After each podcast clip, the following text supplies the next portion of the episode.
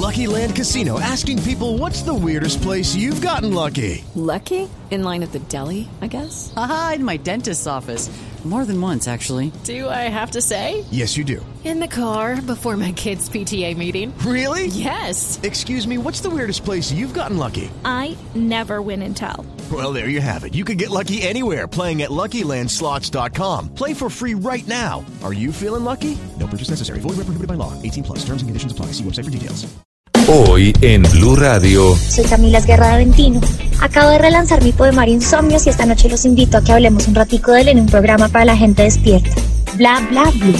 Hoy a las 10 de la noche, Insomnios en Bla bla blue. Los espero. Bla bla blue. Conversaciones para gente despierta. De lunes a jueves desde las 10 de la noche por Blue Radio y bluradio.com.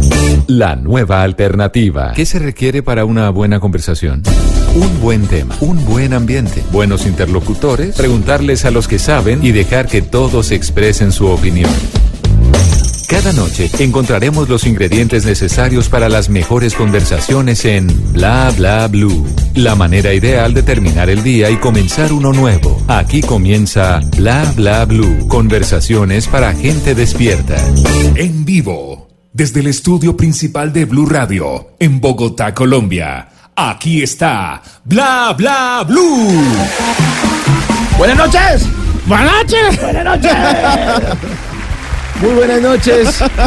Son las 10 de la noche, 11 minutos. Estamos en vivo, en vivo en Blue Radio. Y está como todas las noches, pues en la primera hora siempre, siempre un invitado, en este caso una invitada especial, muy dulce, que nos trae un libro increíble. Va eh, en la primera hora. En la segunda hora, obviamente, trataremos de hablar en serio con don Esteban Cruz. Ay, Amor, solo amor les traemos este jueves. pero ¿por qué pone siempre esta canción? no, porque ya es parte arqueológica del gusto musical del universo. ¿Y por qué se pone gafas y baila como un tiranosaurio? Porque es que sigue ensayando el Moonwalker. Ah, bueno, quite esa vaina, por favor, hombre, estamos presentando el programa. No, remix. No, hombre. Bueno, ya. No, remix ni que nada. Eh, usted va a estar hablando a propósito del caso eh, Colmenares que se estrena en Netflix. Hablaremos de los de las series de televisión más polémicas de la historia. Para las personas que de pronto desconocen qué es lo que ocurrió, pues eh, Luis Andrés Colmenares fue asesinado el eh, 31 de octubre de 2010 y eso se convirtió en un caso que todavía no ha sido resuelto. Eh, el papá de Luis Andrés, eh, Luis Colmenares, esta mañana en Mañanas Blue, dijo, bueno, yo no autoricé eh, nada de la historia de eso y Netflix y ya hicieron toda la producción, como que está muy buena y todo eso, pero yo no autoricé, a mí no me preguntaron nada. Yo no sé cómo hacer el, el tema de los derechos con esto y de eso vamos a estar hablando en la segunda hora, además de Avengers que ya se estrenó. Eh, vamos a hacer un resumen de la, de la no, no, mentira, no, no, no, no, no vamos a hacer ningún resumen. Vamos a contarles en Sí. qué termina. No, no, no, vamos a ver. Tenemos curiosidades eh, del universo Marvel y de los superhéroes. Y obviamente vamos a estar hablando de la ceremonia de los premios Billboard 2019, la ceremonia número 26, que acaba de terminar en Las Vegas, en Nevada. Y para eso, obviamente, tenemos a la hermosísima Tata Solarte. Aquí estamos, listos, muy, muy, como siempre, dispuestos para acompañarlos a todos nuestros amigos en Colombia, en el mundo. Recuerden, Armenia, Bogotá, Cúcuta, Manizales, Cartagena, Bucaramanga, Villavicencio, Paipa, Neiva, Barranquilla, mi Cali del alma, Medellín, para todos. Un abrazo Bueno, el enorme. señor Coqueto se puede calmar en el estudio, por favor. y a mi fan en arroba Tata Solar de Amárrenlo. Amárrenlo. Bueno, vamos a saludar a los que están haciendo parte de la historia de la música hoy con una gala que acaba de finalizar, pero que sin duda alguna se convierte en uno de los escenarios más representativos para los latinos. Bueno, entonces eso tendremos a lo largo de este bla bla porque vamos hasta la una de la mañana y en la tercera hora, después de las 12 de la noche, ustedes se toman este programa en el 316-692-5274. La línea de bla bla bla para que llamen y cuenten lo que quieran, porque aquí vamos a hablar entre todos. La producción es del grande, el grande, el Diego Garibella. Eso sí, del Dieguito, gracias Dieguito, gracias Diego, grande. Ahí en el control master está don Rafa Arcila, nada menos. Ay, otra vez con. ¿Qué pasó? Se- Sigue con, la- con las bambán que se quedaron de anoche. Se, se- se quedaron en un colchón. No las dejó salir. Se quedaron durmiendo las bambán en un colchón. Iván, mandaron a Iván en una buceta y se quedaron las bambán. Bueno, ya está todo listo. 10, 14 minutos. Mi nombre es Mauricio Quintero. Le damos la bienvenida a Ventino.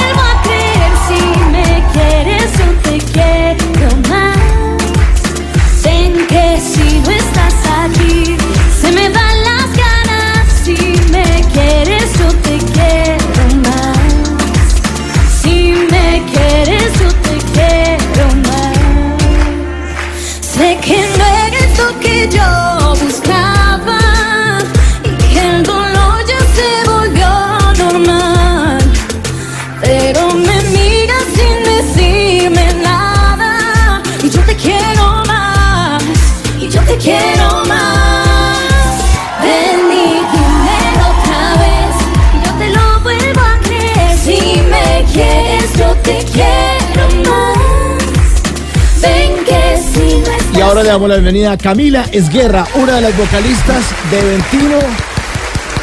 Bienvenida Camila a Bla Bla Blue. Muchas gracias por estar aquí esta noche con nosotros. Gracias por invitarme, estoy feliz de estar acá con ustedes presentando la reedición de mi libro, de mi primer libro, Insomnios. Y se llama Insomnios y está en el programa de la gente despierta. Bla Bla Blue. Bienvenidísima Camila. Eh, y aparte de la linda voz que pues, hace parte de esta banda Ventino, eh, que ya es una revolución completa en la música colombiana, pues además a ella le dio por escribir, porque es poeta y tiene libro de poemas. Sí, un, un libro como para todos los que están oyendo porque se llama Insomnios, como, como les cuento. En vez de tener números de página, tiene horas de la madrugada, así que para todos los que tenemos un poquito de problemas durmiendo, está perfecto. ¿Y qué fue primero, el tema de la poesía o del canto? Creo que el canto, es que el canto, creo que yo canto desde que tengo memoria, mi abuela me tiene cantando desde que tengo memoria y después fue que fui desarrollando como ese gusto por la literatura. Pero, pero hace poco me enteré que soy bisnieta de un poeta, entonces ¿Cómo creo que lo llevo en la sangre. ¿Cómo, cómo se entera uno hace Sí, poco? sí. ¿Qué- qué- de qué empezaron a Cosas que yo no entiendo. ¿Qué álbum salió? No, eh, este libro salió exactamente hace un año en la Feria del Libro y mi papá fue como, ay, no te había contado, tú eres bisnieta de uno de los Panidas y yo, ¿cómo así que no te había contado? O sea, te demoraste 21 años en acordarte que yo era bisnieta de un poeta. Y me contó que soy bisnieta de Javier Delis, uno de los 13 Panidas de Medellín.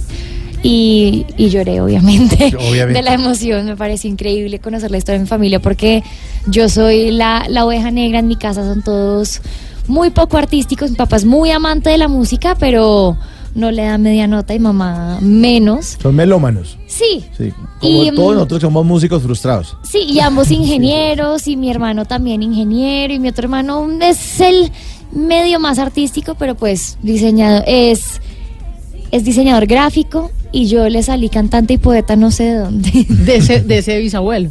Por ahí Por venía fin la cosa. entendimos. Sí, ya, sí, aparecieron las llaves, ya, mira, era, era- era por este lado. Bueno, y, y en los poemas tiene alguna temática, alguna línea, o, so- de todo un poquito. Voy a hablar sobre la naturaleza, sobre la vida, sobre el amor. Hablan sobre el amor, pero el amor yo creo que es una gran excusa para hablar de muchas cosas. Los poemas son como si, si, si hicieran parte de una sola historia, es como si fuera una sola noche insomnio en la que uno se enamora, le rompen el corazón, se desenamora y se vuelve a enamorar de alguien más. Entonces al principio son poemas que hablan como de esta persona que uno sabe que es un error, pero uno dice, ay, lo quiero vivir. Después se va dando cuenta de que sí era un error y, el- Y que le advirtieron además. Claro. Ese no. que estaba advertido, que además duele, que además va a ser una mala, mala idea y le empieza a doler. Después del dolor va la nostalgia y después de la nostalgia va el olvido. Y con el olvido viene la sanación. Y después de eso viene el amor, después del desamor, que igual los poemas son muy abiertos a interpretación y, y realmente uno no tiene que estar viviendo una historia de amor o desamor para sentirse identificado. Claro, pero generalmente uno cuando escribe parte de la experiencia. ¿Y es que usted le rompió en el corazón o, o algo así? Se nota un poco. Sí, un poquito. Un poquito. Pues sí, pero lo importante es que, Es que ahora ese- tenemos un libro por culpa de o gracias a Sí, de ese bellaco que ojalá esté escuchando. que ojalá esté escuchando. Bueno, pero entonces tienen temas del amor y qué otros temas toca. O sea, el amor a, a la familia, el amor al país, el amor a los amigos. Sí, digamos, hay, hay poemas que son muy abiertos, son todos poemas cortos y, y son muy puntuales. Y es muy lindo ver cómo uno los escribió pensando en una historia, una persona. Y de repente llegan tantas historias que se relacionan con ellos y uno, y uno encuentra como ese sentido que ni siquiera uno le había visto. Hay un poema que dice, nunca te pedí que te quedaras, nunca esperé que te fueras a ir. y muchas personas lo han tomado como el abandono de un papá, el abandono de, de un ser querido. Y realmente es, es impresionante ver cómo todas las personas me mandan poemas y me dicen, esto hace parte de mi historia. Por Hace poco hice en, en San Valentín, justo hice, en- hice una cosa en mis redes sociales que la gente me contaba sus historias de amor, de desamor, de, de relaciones con el trabajo, con la vida. Y yo les recomendaba un poema de mi libro. Se, se le tiene. Se Ah, le tiene parece- para todo eso. Vamos sí. al cap- ah, no, bueno, no son capítulos, son horas de la a noche. la hora. Podemos ir a cualquier hora y, y encontramos algo para cada uno. Tanto que la gente me ha contado que lo usa como de oráculo, que lo carga Ay, en no, la cartera, que lo tiene en la mesa de noche y todos los días es como, bueno, ¿cuál es mi poema del día? Necesito Se saber cómo me. Donde, donde se abra, en la hora Sí, que es- se habla. ¿Será que salgo con este tipo? No, abramos. Uy, no. Esa hora sí no fue la mía. Sí, la va a ver como una Biblia o como el horóscopo. A ver cómo, a ver qué me es va un a pasar. gran horóscopo también. Sí, puede ser el gran horóscopo Insomnios de Camila Esguerra, vocalista de Ventino. Y Camila, em, de ahí a que eso se convierta en una canción o cómo es la relación suya con Ventino en el tema de las de las letras de las canciones, ya que usted es la poeta.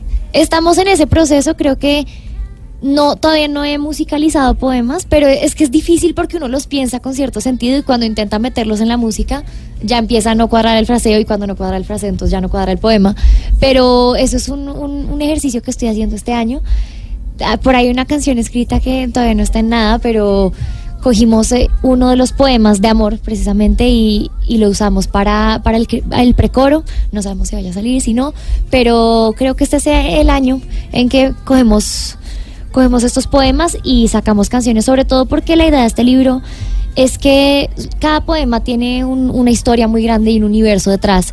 Y, mm, y los poemas son muy cortos, pero realmente están muy cargados de mucho sentimiento. Entonces creo que cada poema puede ser una canción entera o más. Pero no se preocupe por encontrar la rima. ¿Usted no ha oído Soda Estéreo de casualidad? ¿No? Es ¿Qué que uno es un poquito cuadriculado, entonces que- uno ya cuando lo piensa con la rima, quitárselas como, ah, Ella usó mi cabeza como un revólver. Y Soda Estéreo, o sea, ¿no? Y Pues todas sí. son así, casi todas. Sí, el, todas. el 90%. Sí, eso, eso le toca a uno llamar. eh, Fito me- Páez. Fito Páez también. Sí, No, pero, pero, pero Gustavo Cerati sí es que se daba garra con Sí, eso. ya una- demasiado. eh, un- un- una línea 018 mil para que uno llame a preguntar qué significa un misil en mil Packard. Yo creo que él mismo no entendía lo que estaba cantando. No, yo creo que sí, pero lo que pasa es que era demasiado profundo y demasiado elaborado. Para. también, también. ¿En qué se ha inspirado Camila para, para escribir? En todo. Bueno, yo ahora creo su que- bisabuelo, pero, pero antes. No, igual, el libro ya estaba escrito cuando me enteré, entonces no, no, no, no es tan justo decir que él fue la inspiración, igual sí es un honor muy grande poder llevar eh, la tradición de la familia, si no la conociera. Eh, yo creo que me inspiro en todo, en lo que me pasa, en las historias que me cuentan mis amigas, en, en la música que oigo, en las películas que veo. Yo creo que el arte en sí es una conversación todo el tiempo y hay una playlist en específico que, que yo oí para escribir este libro y, mm, y tuve la oportunidad de entregarle el libro a muchos de los artistas que hacen parte de esa playlist y era impresionante ver cómo algunas de las canciones eran preguntas y algunos de los poemas eran respuestas o al revés. Qué bueno, qué bueno. Bueno, estamos entonces con Camila Esguerra que nos está acompañando esta noche aquí en Bla Bla Blue, conversaciones para la gente despierta y para la gente que le gusta el insomnio, como o los insomnios, como el nuevo libro de Camila. Camila Esguerra en Bla Bla Blue.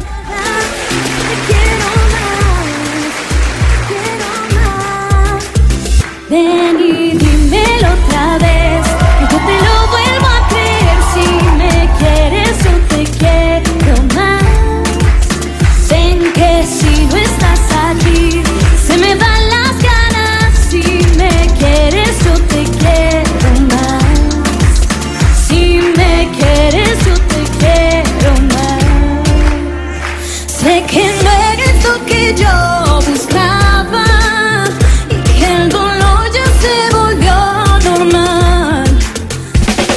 ahora en Bla Bla Blue venimos a robar.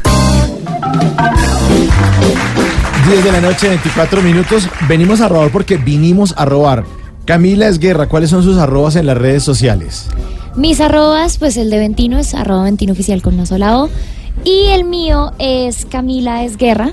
Pero el libro también tiene una arroba por si quieren ir chismoseando los poemas, por si se antojan de comprarlo, yo no sé. Está a la venta en la feria del libro, es un gran regalo. Se vale levantar con poesía, se vale regalar poemas. Sí. También al exnovio que le rompió en el corazón. También se vale regalárselo. Y el arroba del libro es arroba poemario.insomnios, por si quieren ir viendo un poco. Bueno, vinimos a robar porque venimos a robar. Oiga esto, Camila. Arroba Valladolita escribió este diálogo en su cuenta de Twitter. Dice, suegra, ¿quiere meterse en la piscina? No, ¿por qué? Solo pregunto porque como a usted le gusta meterse en todo. Uy. ¿Qué tal la cuadra tan horrible? Arroba Carrizo666 escribió en su cuenta de Twitter, dice, en cada evento que hace Jesús yo aumento 3 kilos. Semana, Semana Santa, Semana Santa y Navidad.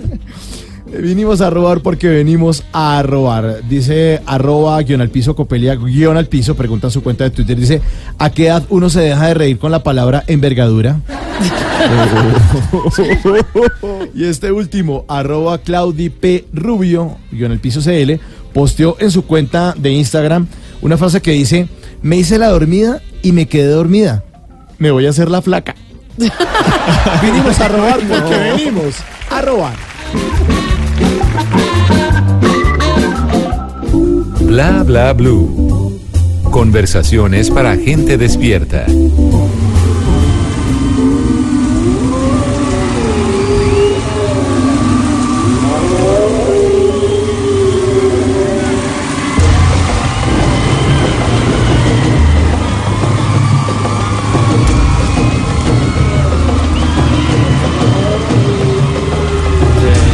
Diez de la noche, 27 minutos. Hace pocas horas, hace tres horas y media con esta canción, se abrió la entrega número 26 de los premios Billboard Latino.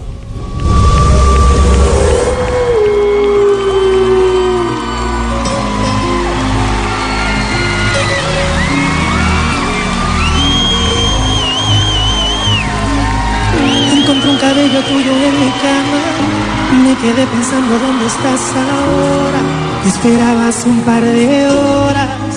Yo tenía que decirte. Tengo el presentimiento de que no andas sola. No me has escrito ni siquiera un hola. Tú sigues envolviéndome. Con la misma historia.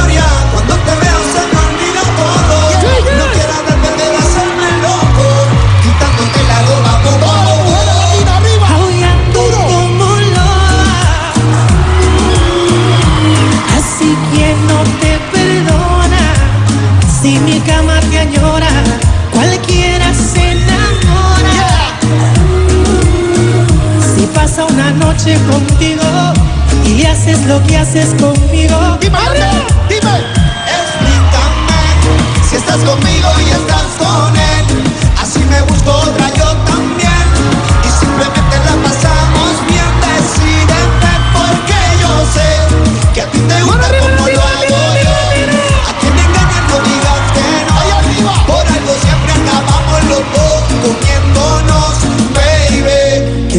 Que tengo mala memoria.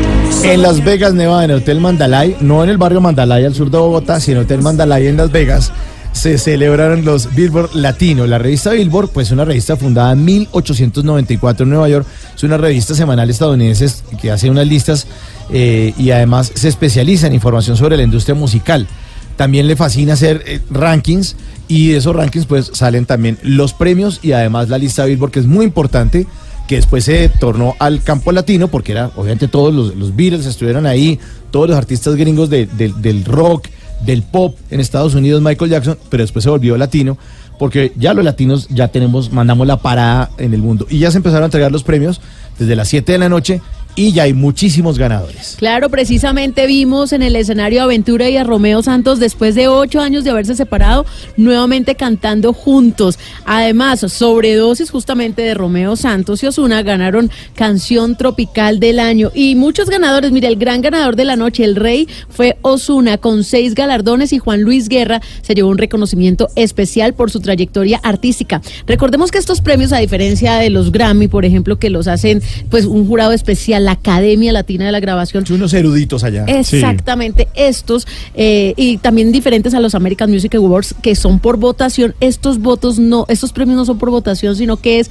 como la realidad de la industria, lo que está sonando, lo que la gente está consumiendo. Entonces, unos premios muy valiosos realmente para los artistas. Y hoy, pues aquí en Bla Bla Blue le vamos a ir contando a todos ustedes los oyentes porque están en la edición número 21. Es esta la celebración y recordemos que detrás de toda esta industria de los billboards, pues hay una mujer que es colombiana, Leila Cobo, y ella ha sido una de las promotoras también de los colombianos en las galas, en las celebraciones y incluso en nuestro país, en diferentes ciudades, se han hecho sesiones acústicas también para promoción de los premios. Bueno, ahí está, aullando Wisin y Yandel y con Romeo Santos, obviamente, sobre el escenario.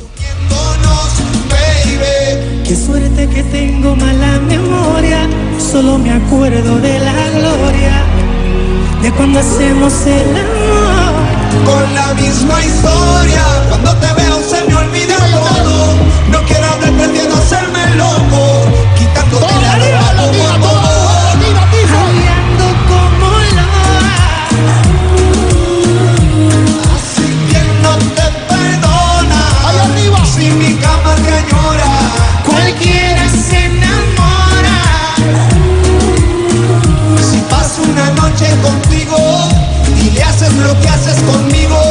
Obviamente la gente enloquecida allá en eh, la entrega de la ceremonia número 21 de los premios Billboard Latino 2019.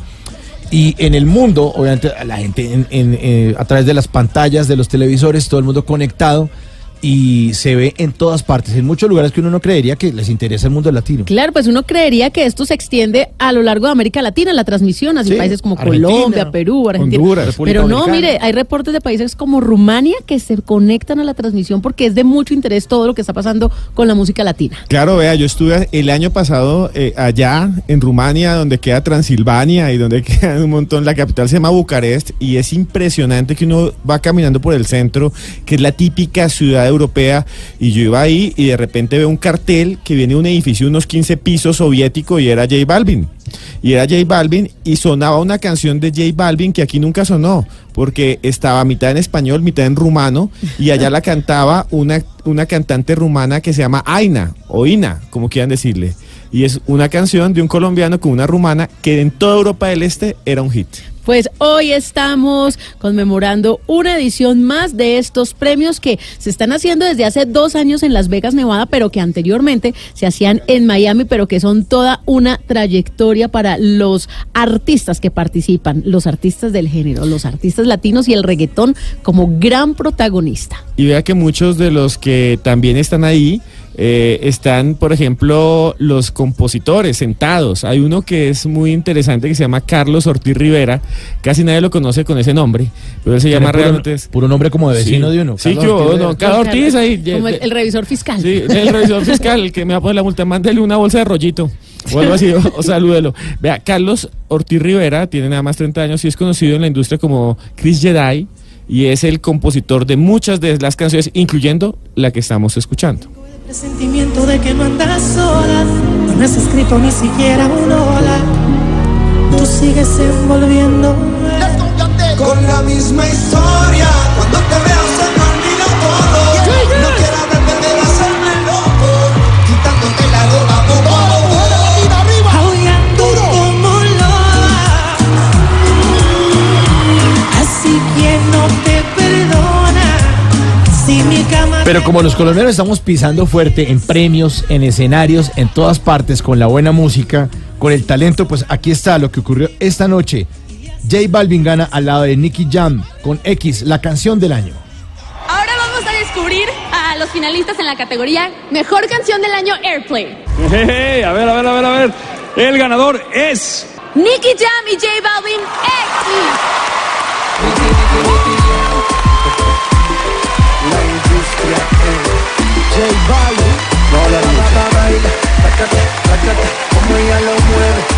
Ellos también ganan el premio Canción Latin Rhythm del Año.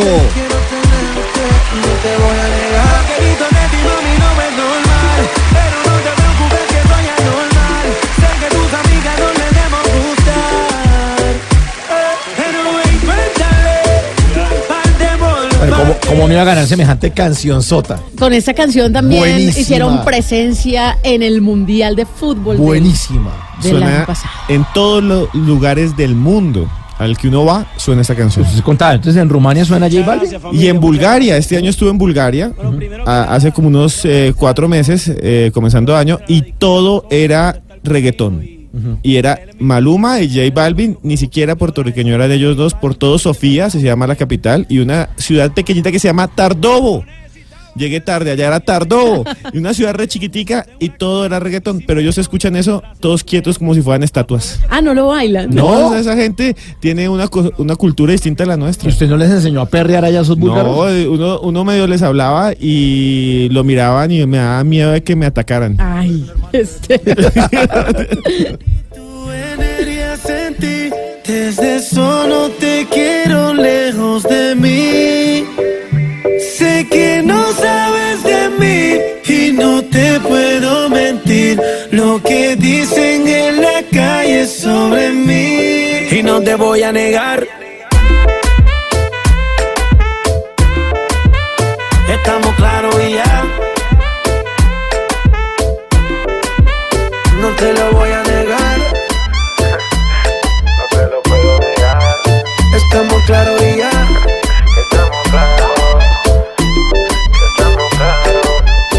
deja que yo te agarre, baby. Besos en el cuello pa' calmar la sed. Mi mano en tu cadera pa' empezar como es. No le vamos a bajar más nunca, mamá.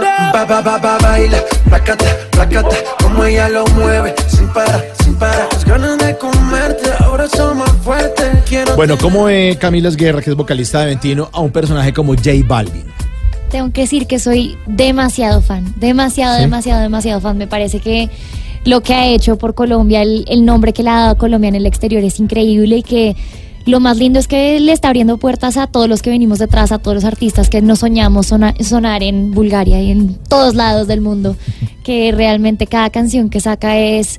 Es un himno y que algo que me gusta de él, y, tengo que decirlo, es que evita muchos lugares machistas en sus canciones, así que puntos por eso. Sí, puntos por eso. ¿Y se lo, se lo ha cruzado en algún momento? Pronto en algún escenario. Sí. ¿En dónde? Lo conocí hace unos años, hace tres años por ahí en los premios Shock y la verdad no era nada fan, pero me lo presentaron y me pareció la persona más impresionante. Uno cree que a esos premios pues un reggaetonero llevaría una novia, una modelo, alguien de para... El tipo llevaba al papá de pareja y con nosotras se portó increíble, estuvo hablando con nosotras como 15 minutos. En ese momento estaba súper de moda Snapchat y nos grabó cantando porque nosotras estuvimos presentando uno de los premios, que era canción del año. Y en vez de presentarlo pues diciendo el nombre de la canción, decidimos cantar un pedazo de cada una y nos dijo, ay, me encantó cómo la cantaron, yo las grabo y las subo.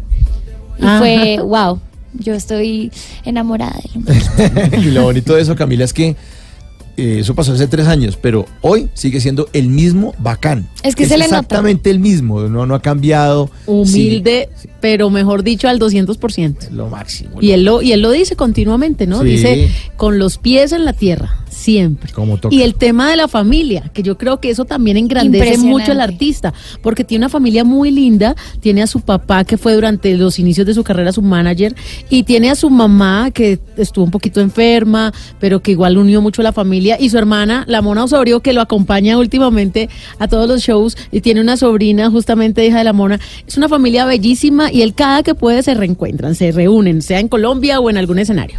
Y yo le voy a preguntar a Camila, ¿no les interesa a ustedes o no les han eh, pedido hacer una colaboración con música urbana alguna vez? Pues con J Balvin todavía no nos ha escrito. Pero con Nosotras alguno? sí le escribimos bastante, no mentira. pero algún día sí, la verdad es que no puedo decir mucho, pero puede que de pronto salga una colaboración de esas poderosas, porque realmente creo que el reggaetón va mucho más allá de un género de decir, no, es que ahora somos reggaetoneras porque hicimos una colaboración, sino que todos lo llevamos en la sangre, creo que todos oímos esta canción X y nos dan ganas de pararnos a bailar. Creo que es, es un ritmo que nos pone a todos de buen humor y, y eso es lo que queremos transmitir a la gente, que la pase bien con nuestras canciones, que se las pueda disfrutar. Así que estén muy pendientes porque pronto tenemos noticias. Y además Ventino ya demostró que funciona en todas partes, porque hasta en el estadio las vimos. Ay, sí, qué angustia. ¿Cómo fue? ¿Cómo fue eso No, en, el a mí en me plenas hablan- eliminatorias? Me hablan de ese día y siento una mezcla de emociones. Me vuelve a pasar de todo. Me da felicidad, me da angustia, me da nervios, me da de todo. Porque mm, cuando nos invitaron a cantar el himno en el estadio, no habíamos sacado nuestro primer sencillo. Y pues uno viendo todos las compilaciones de videos de artistas que le han cambiado el nombre a, a Que no les ha ido bien. Que le, No, es le que- han dicho Ulime en vez de Shakira. Sublime. Uy, es que ese Ulime de Shakira. Ulime fue- Es que, Y fue Shakira, Lu, Silvestre. No, Fonseca, los más grandes, los que han tenido toda la trayectoria del mundo, toda la preparación, los que están listos, porque es que A los que se les cuando uno perdona llena todo. estadios cantando las canciones de uno, pues como no vas a ver cantar. Además, uno siempre dice como, como no me vas a ver el himno de mi país, obviamente me lo sé, pues, pero cuando uno tiene una pared de gente enfrente, porque cuando uno está parado ahí abajo, uno no ve las cosas con perspectiva, uno lo que ve es una pared de gente. Además, nosotras nos mandamos a, a cantar el himno a cinco voces, a capela. Todas temblábamos, yo sentía que esas rodillas se me iban a deshacer. Pero menos mal nos fue muy bien. Es más, nuestro equipo en el momento nos dijo, niñas, esto es un error muy grande, yo creo, porque es que es un riesgo que están corriendo. No, ¿cuántos minutos antes? Qué susto. No, nos dijeron desde antes. Si van, No. las apoyamos, pero queremos que sepan que esto, Esto- puede salir muy mal y Venga. les puede acabar la carrera antes Esto de que es bajo empiece. su responsabilidad. Una 100%. pregunta. Yo le advertí, mijita. Yo No, le no, no, no. dije, Eh, le dije. ¿Eso lo pagan o el artista se ofrece? ¿Cómo funciona el No, tema del esto, himno? esto todo fue porque nosotras en un principio hacíamos muchos covers, pues al principio solo hacíamos covers y nuestros sellos eran los mashups, pero pues mientras hacíamos como producciones más grandes, sacábamos pequeños covers de las canciones que estaban sonando en el momento y los subíamos a nuestro Instagram. Y para el 20 de julio dijimos, bueno, hagamos un cover del himno. Por si acaso, para tenerlo montado, ¿qué tal que algún día nos llamen a cantar en el estadio todos muertos de la risa? Como, sí, obvio, eso no va a pasar. Pasó. La federación lo vio y nos dijo, oigan, muy chévere, queremos invitarlas. Nos tocó a nosotras cubrir con tiquetes, con hotel, con de Ah, todo. buenísima esa invitación. Sí, sí, Pero bueno, Como la pirinola, todos ponen. sí, y además el día antes se puso de moda en Twitter un hashtag que decía no más artistas cantando el himno. No. Nosotros no habíamos empezado nuestra carrera y ya nos estaban destruyendo, literal, mensajes de estas viejas ni idea de dónde salieron, quién sabe qué favor sexual le habrán hecho Ay, no. a los de la no. federación para llegar allá. En serio, la gente decía Y esa todas así, No. revisando nuestro equipo, como oigan, prohibido, cierren. Twitter, dejen Sí, de no- leer, no se contaminen. dejen de- la cantidad de cosas que nos decían, mañana va a ser su muerte, es su funeral, yo no sé qué, y todas, bueno, cero presión, todo va a salir bien. Cero presión. Más, pobrecita. Además que el himno no ayuda, porque uno trata de calmarse No, y el no, himno no, es no, en no, surcos de dolores. Uno no. No, no, no, y además todo el mundo lo canta a un tiempo diferente, entonces uno intentando concentrarse y ve a la gente moviéndose a otro tiempo y uno no entiende nada. Lo mejor de todo es que tenemos el video de nosotras saliendo con cara de pánico, angustia, todo, unas gritan, otras lloran. Yo estaba en shock hasta que metió en el primer gol y me ataqué a llorar. Como nunca en mi vida, yo nunca había sentido tanta angustia y tanta presión. Pero bueno, lo sobrevivimos. ¿Qué, fue, ¿Qué fecha fue exacta? Uy, no, no sé. Pero eso fue, si no estoy mal, Colombia-Uruguay. Que además empatamos y nos echaron la culpa. Ay, no. La gente, porque es así? es que Es que por culpa de Ventino empatamos. donde, donde hubiéramos ganado hubieran dicho a pesar de Ventino. Menos mal no perdimos. Qué horror.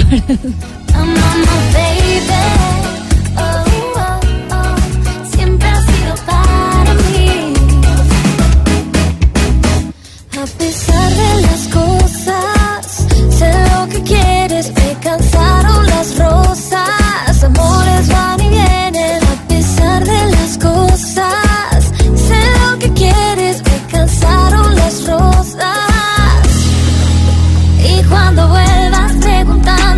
Bueno, ya los oyentes ya nos están diciendo, listo, el partido fue en el Metropolitano en. Barranquilla. En el 2016 Sí. eran las eliminatorias para justamente Rusia 2018.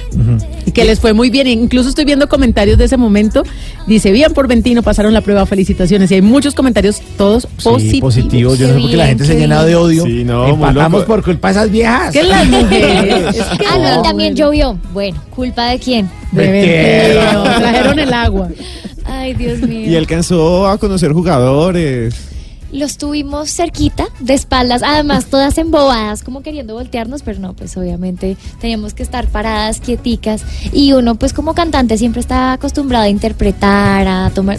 Nos dijeron manos pegadas al cuerpo, todas parecíamos unas estatuas, no nos podíamos voltear a mirar a los jugadores, no podíamos hacer nada. El himno nacional, que tenemos bailando el himno Con nacional. la camiseta de Colombia. Con la camiseta de Colombia. Que metió gol Jerry Mina, me dicen, ese Fue de partido. los primeros de Jerry, sí. Sí, esa camiseta todavía la tengo y me la pongo para la buena suerte y voy a decir que funciona. Voy a decir que funciona entonces, porque después van y me echan la culpa si perdemos, me preguntan si tenía la camiseta puesta, qué angustia. Ventino, si decides, baby.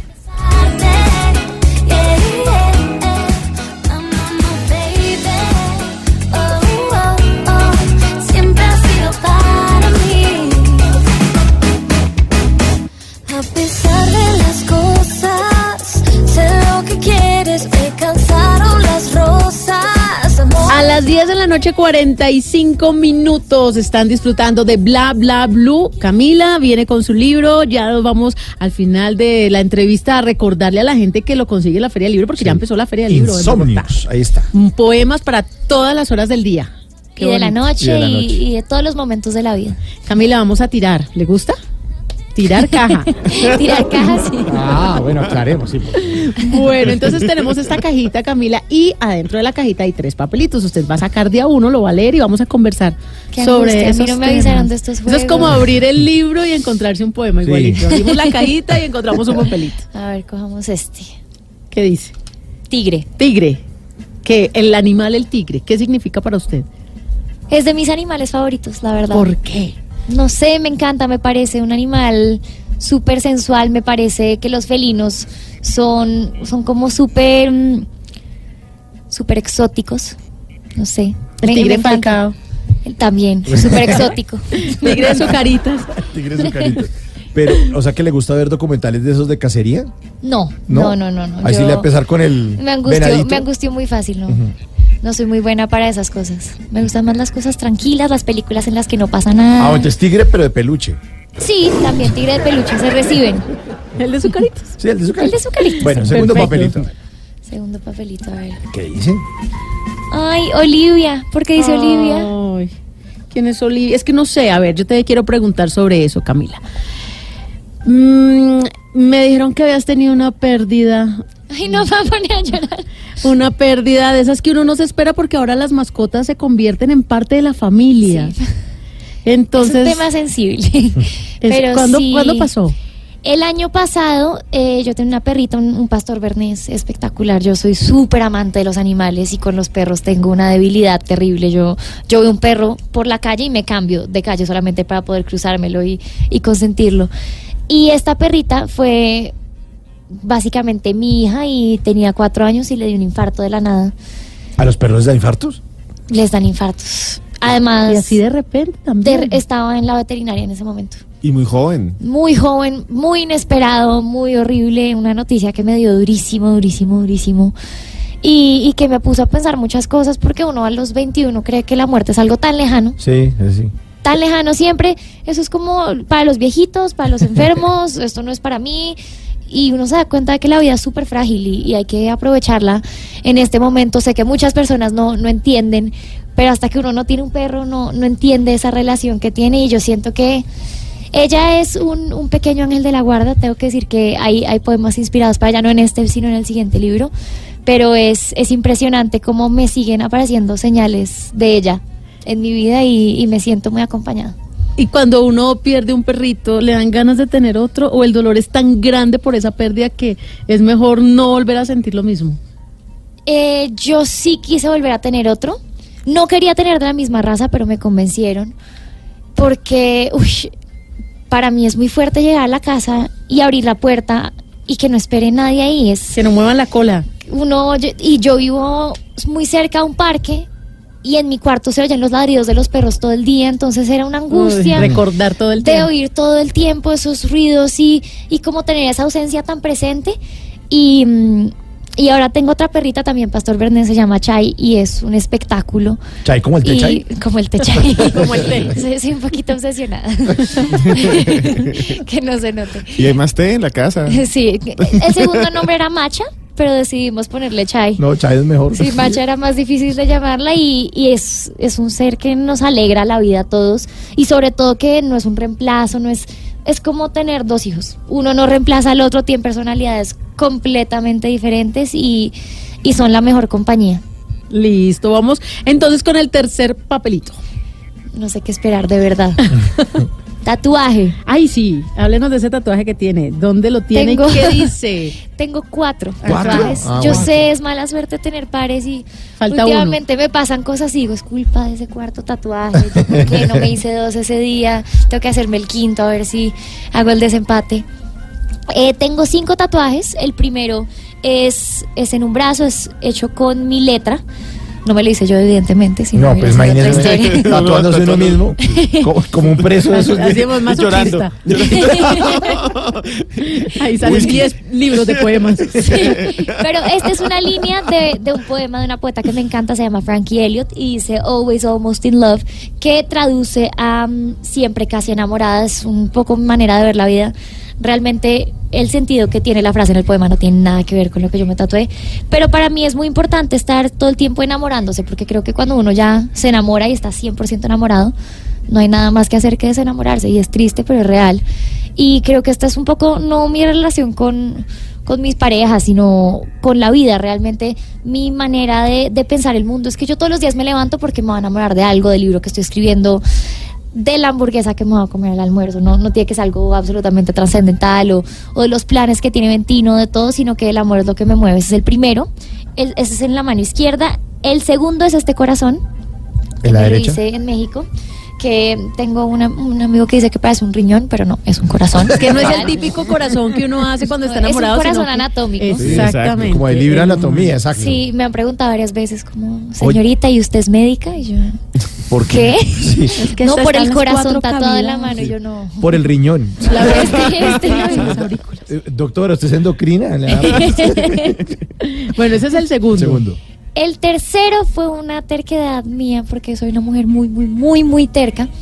Y yo con los tatuajes soy impulsiva y un martes me enteré que había una palabra que es pronoia, no pronovia, no, no, no pronovia, todo el mundo dice. Pronovia. Sí. No, no, yo no me tatué pronovia, sino pronoia. Pronoia es el opuesto de paranoia y es literal, el universo conspira a mi favor. Y descubrí esta palabra y me Ah, pareció buenísima. lo más Sí. espectacular porque además cuando me pasan cosas buenas y cosas malas, el universo Pronoia. está conspirando a mi favor porque todo esto no es por algo, sino para algo. Por malo que sea. Me rompió el corazón. De esto sale un libro de poemas. van a ver. ¿Y dónde está ese? Ese está en un dedo. Bueno, estaba en un dedo. Se me borró. ¿Cómo así? Pero eso es muy raro. ¿Por qué No, no es muy raro. Me advirtieron, me no te lo hagas en el dedo, que uno duele mucho y dos, em, se te va a borrar. Y yo, pues me lo repaso en un año, no pasa nada. En tres semanas ¿Se borró? parecía una mancha de pestañina. Y cuando me hice el cuarto, que es un ojito en la muñeca, dije, bueno, me lo voy a volver a repasar. Mal, además yo dije, yo no me vuelvo a aguantar ese dolor sobria, yo tengo que tomarme una botella de tequila, hacer algo antes. Obviamente no lo hice, casi me desmayó el dolor por segunda vez y ya se está borrando otra vez. Entonces técnicamente puedo decir que tengo tres tatuajes y medio como para eso de Sí. salirme de lo de la mala suerte. Y prácticamente que tiene que cambiar de, tatua- de tatuador porque el tipo No, no es culpa de le lo todos los tatuajes. Bueno, aquí estamos con Camila Esguerra esta noche en Bla Bla Blue y con la música de los premios Billboard. Aquí está Date la vuelta, Luis Fonsi, Sebastián Yatra y Nicky Jam. Oigan esta versión.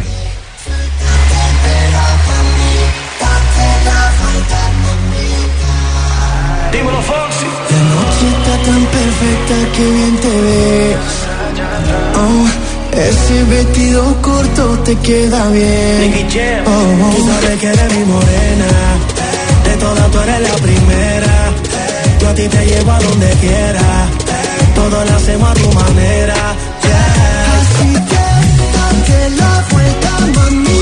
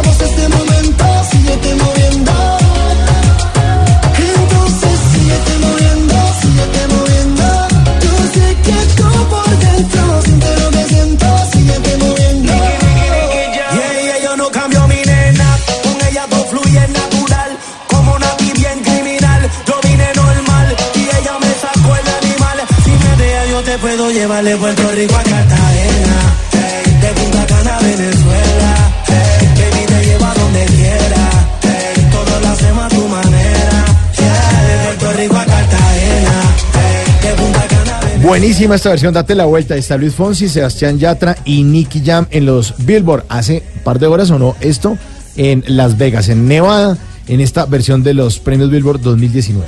Recuerden que ese año el cantante y compositor dominicano Juan Luis Guerra fue reconocido con el premio Billboard a la trayectoria artística, 35 años de carrera musical. El primer artista que tuvo este reconocimiento fue Emilio Estefan. Y el artista masculino con mayor número de galardones eh, ha sido a lo largo de la historia Enrique Iglesias con 46 premios. Shakira es la colombiana. El mayor número de trofeos para una mujer lo tiene Shakira. Hasta antes de hoy 33, pero también hoy ganó premio, así que volvió a quedar como la más galardonada. Y Mark Anthony, Don Omar y Romeo Santos son los artistas con mayor número de premios en una misma noche, cada uno con 10.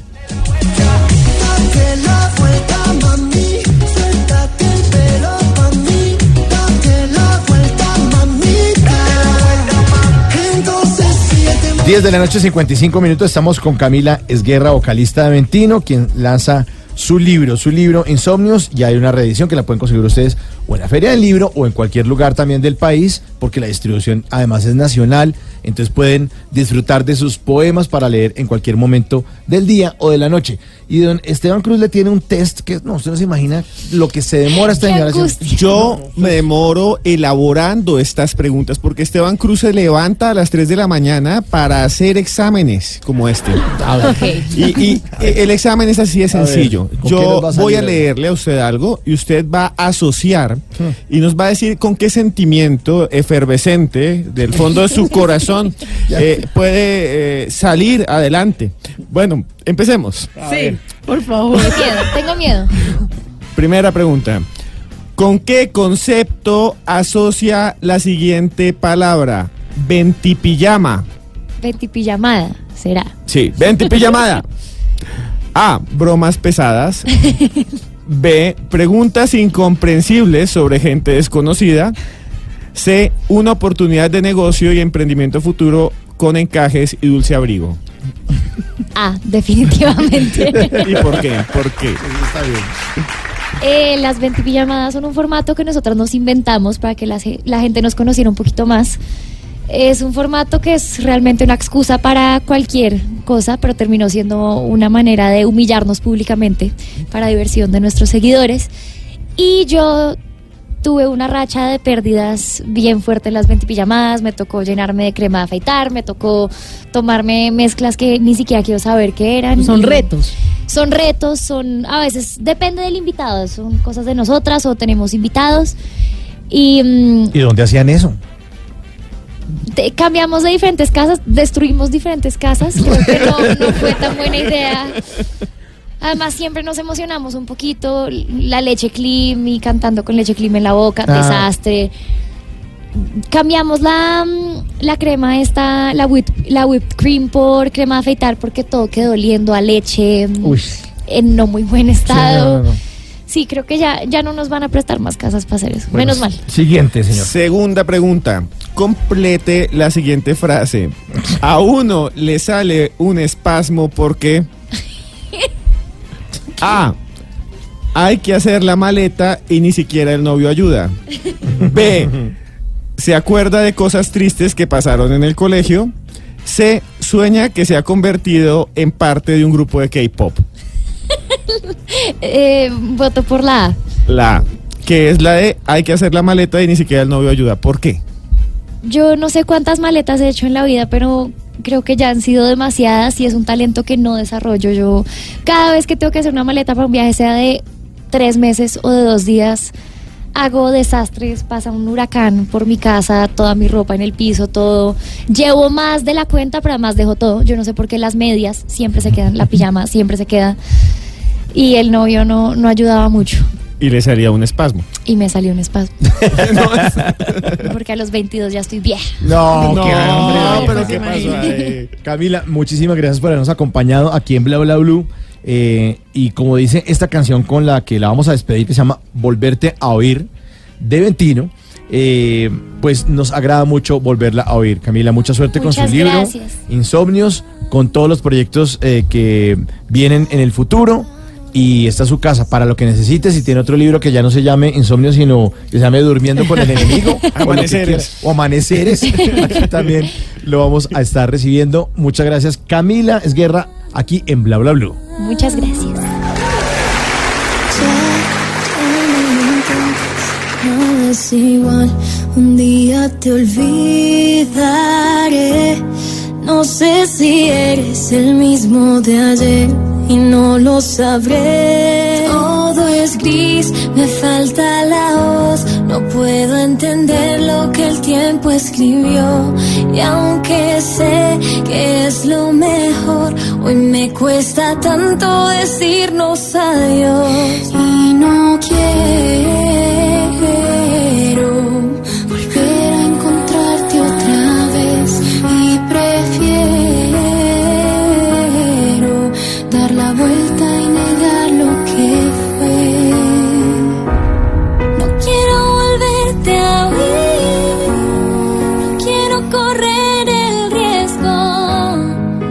¿Qué se requiere para una buena conversación? Un buen tema, un buen ambiente, buenos interlocutores, preguntarles a los que saben y dejar que todos expresen su opinión. Cada noche encontraremos los ingredientes necesarios para las mejores conversaciones en Bla Bla Blue. La manera ideal de terminar el día y comenzar uno nuevo. Bla Bla Blue. Conversaciones para gente despierta. De lunes a jueves desde las 10 de la noche. Blue Radio crece. Blue Radio y bluradio.com. La nueva alternativa. ¿Qué se requiere para una buena conversación?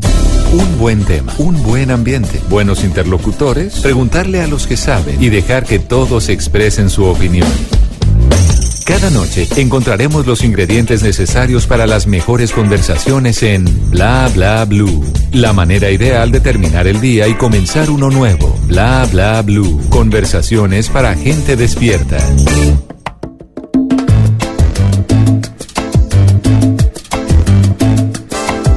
Hubiera perdido en el tiempo como en las películas del viejo oeste, tú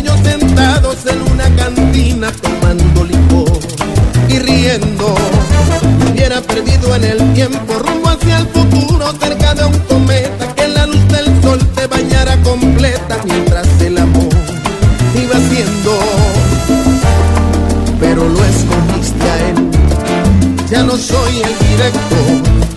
Mi libreto era romance y el de él ciencia ficción. Tú escogiste tu papel y hoy todo es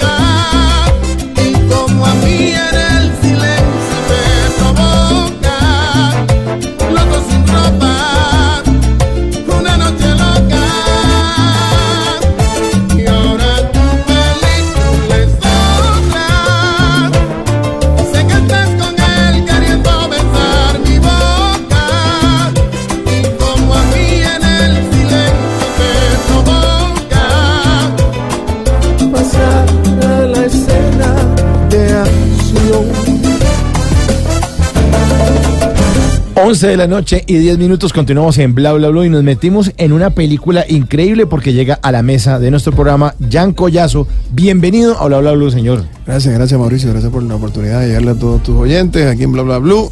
Y les vengo a traer una película para que escuchen una película. Sí, Estoy señor. seguro de que ya vieron una película, pero nunca habían escuchado una película. No. Hace tiempo habían radionovelas. Sí. Eh, radiopelículas. Me, me- me siento empeliculado. Ese es el problema del, del Te protagonista. Bueno, Jan eh, tiene una trayectoria en la música bastante, bastante amplia y bastante importante. Claro, lo conocemos. ¿Hace cuánto empezó su carrera musical, Jan? Pues mira, a nivel profesional, que fue con Orquesta Madera, ya por allá en el 2009, ya llevo 10 añitos. Bueno, además que la voz de Jan Collazos, los conocedores de la salsa la relacionan con uno de los grandes que ya no nos acompaña, con la de Tito Gómez. Así es. Así es. pues, Tuve la, oportunidad ¿no? de, de- hacerle un homenaje a Tito Gómez, mi segundo disco como solista, que gracias a Dios el público salsero lo aceptó súper bien y, y sí, siempre existe esa comparación. Bueno, y pónganle cuidado que antes de escuchar la película, en Colombia hay una canción que yo sé que nos puede ahorita en este momento eh, acompañar con una capela, porque Quiero volver a enamorarte fue uno de esos éxitos que las personas se sintieron identificadas, porque cuántas veces usted se equivoca con esa mujer o con ese hombre que ama sí. eh, y Mm. le toca pedir perdón, le toca agachar la cabeza. Claro, ponerse el disfraz de oruga. Le toca, le toca reconquistar. Arrastrarse. ¿Quieren escuchar un pedacito? Sí, Pero por claro. favor. Cuando uno, cuando uno mete la pata de esa manera, lo único que puede decir es, quiero volver a enamorarte. Sé que tú puedes perdonarme. Quiero volver a conquistar tu corazón. Por ahí más o menos. Y también Jan Collazo es muy colombiano porque estuvo, se dio el lujo de pertenecer a orquestas importantes de nuestro país. Claro que sí, claro que sí, a dos orquestas que yo las considero de Las las más, más, importantes sí. del mundo, no solo de Colombia, porque ya tanto Nietzsche como Guayacán dejaron de pertenecerle a Colombia para pertenecerle al mundo entero. Estuvo en las dos agrupaciones de salsa emblemáticas de nuestro país, Grupo Nietzsche y Guayacán. Eso es un Con lujo Guaya- que muy poquita gente se puede dar. Una bendición, creo. Y con bendición. Guayacán tuvo dos éxitos potentes. Pues yo te diría que tres. Carro de Fuego, Carro de tu Fuego. amor y Mujer de carne y hueso. Ah, Mujer Ah, de sí. carne y hueso. Ah, sí, y claro. Mujer de carne y hueso fue un himno también. ¿Cómo es que Sí. era? Quiero una mujer de- Quiero una mujer de carne y hueso, no mujer de precio y factura. Yo quiero una mujer de beso y sexo, vino, pan y alma pura. Carro de fuego también, no, mejor dicho, aquí estamos por un peso pesado de la salsa, además que muy joven y ya con Gracias. tantos éxitos encima. Pues mira, dos o tres. Gracias al público y gracias a los medios. En peliculados ahí con Jan Collazo.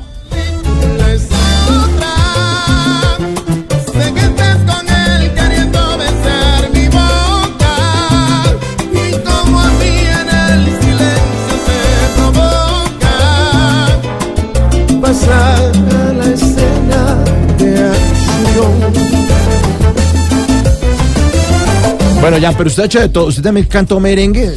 Pues mira, cuando, cuando empezamos por allá eh, a Rayo, yo tenía como 17 años, o sea, hace como tres añitos atrás.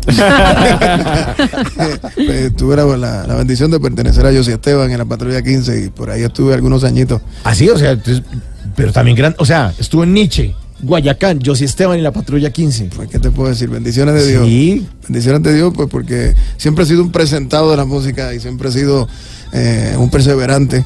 Y yo creo que pues, se tarda uno porque lo que uno desea parece que es una eternidad para, para que le llegue, ¿no? Pero, pero me siento muy, muy, muy eh, agradecido con Dios, con la vida, con el público, porque cada paso es un logro. No son muchos los artistas que interpretan salsa y merengue, ¿no? Cuco Aloy, Juan Luis Guerra. Juan Luis Guerra. sí. Y Jan Collazo. Y Sí, ya- ya, oye, ya estoy- oye, estar en ese top. Claro, claro. ¿Y qué canciones cantaba con José Esteban y No, la no, con Yossi, yo, 15? yo le hacía coro a Yossi. Entonces, no, no, no fui cantante principal ni nada de eso. Eh, pero sí, le, le agradezco a Yossi pues, la oportunidad. Y gracias a Yossi Esteban, pues fue como, como darme un- una probadita de lo que sería ser un, un artista internacional. Y yo me enamoré de eso. Y ahí le estuve dando hasta que estamos aquí tratando todavía. Ahí dándole fuertemente. Pero también ha sido usted beisbolista. o- Jugué béisbol eh, toda la vida, sigo siendo una, sigo siendo una de mis grandes pasiones. Lo ven que ya físicamente no lo puedo interpretar. Pero jugó de manera profesional. Sí, jugamos, jugamos en Puerto Rico en la Liga Profesional de Puerto Rico. Jugué desde los 4 años hasta los 21 años. O sea, ¿le tocó más o menos decidirse? Sí, pues sí, pues sí, me tocó decidirme, pero yo definitivamente me enamoré de la- de- del aplauso del público. Sí, o lanzo bolas o lanzo éxitos. Sí, exacto. Oiga, Jan, y, y entonces, y, y por qué, ¿en qué momento decidió usted, bueno, ya no, no, no más, no más deporte, me voy a dedicar a la música? Pues mira, yo te pudiera retratar exactamente el momento. Yo creo que fue uno, uno de, yo tenía que dividir la parte de, de- del béisbol y salir de un, de un partido para irme por una tarima eh, corriendo. Había que bañarse en el mismo parque y seguir para, para alguna tarima donde me tocara. Y, y hubo un momento en que, en que, um, no sé, yo dije, no, no, yo no, yo no vuelvo a jugar béisbol. Me voy a dedicar a la música. Y no había, no fuera que tuviera la, la oferta de trabajar con Guayacán o nada por el estilo. Fue, No había nada. De, de hecho, trabajaba en un grupito que se llamaba Peores Nada. Éramos dos tipos. O sea, peor que eso. Peor es nada. Eso se llama convicción. Ya sabía que eso era lo suyo y le ha apostado. Eso es así. Seguimos, seguimos con la misma gana, con, lo- con- con los mismos sueños. Bueno, y la salsa, usted que se da la vuelta por varios países, ¿cómo la siente? ¿Y Pues cuáles mira, son los países? Dicen que Lima está muy fuerte, Está muy Perú fuerte, también, con- sí, como una capital duro. importante. Está muy duro ahora mismo eh, eh, Perú con la salsa, en Ecuador se trabaja muy bien. Eh, Europa, pues yo visito mínimo tres veces al año voy eh, y ahí pues se le trabaja mucho a colombianos y, y peruanos. Son los, los- los clientes más fuertes que hay en, en Europa. Y nada, yo entiendo que la salsa sigue vigente, que quizás no tiene la misma difusión radial, pues obviamente pues, eh, hay ritmos nuevos que están acaparando los, los medios, pero definitivamente la salsa no hay fiesta sin salsa. Es imposible que, que usted haga una, una fiesta en su casa y no ponga salsa. Sí, es imposible. Sí, eso es, eso es imposible. ¿Pero se ha sentido afectado con eso, con ese movimiento del urbano? Pues mira, yo te, yo te pudiera decir que en mi caso, yo, yo sigo trabajando normal. Cuando uno tiene buen talento, eso sí. Pues mira, cuando, cuando las cosas que se dan, pues se dan. Y un salsero hoy también triunfó en los premios Billboard. Pues no solo Marc Anthony, que mostró su canción por primera vez, parece en viernes, sino Víctor Manuel, que fue el ganador del álbum Tropical del año, competía con Gilberto Santa Rosa, con la Sonora Dinamita y se lo llevó por 25-7. Sí, pero Jan Collazo también se ganó un premio en el 2012.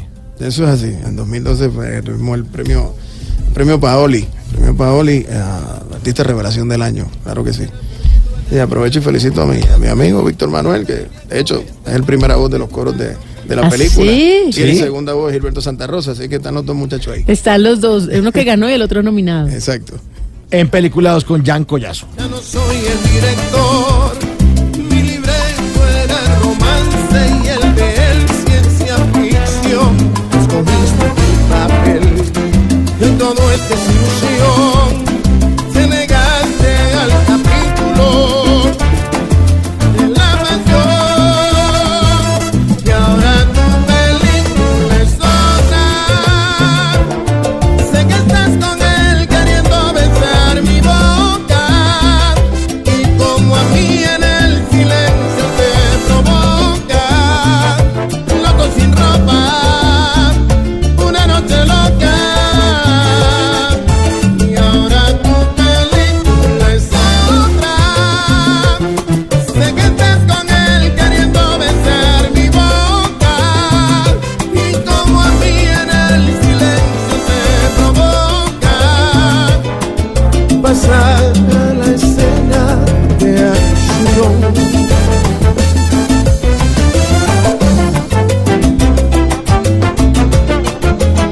Bueno, aquí Jan Collazo nos está contando su experiencia en Nietzsche fuera de micrófonos.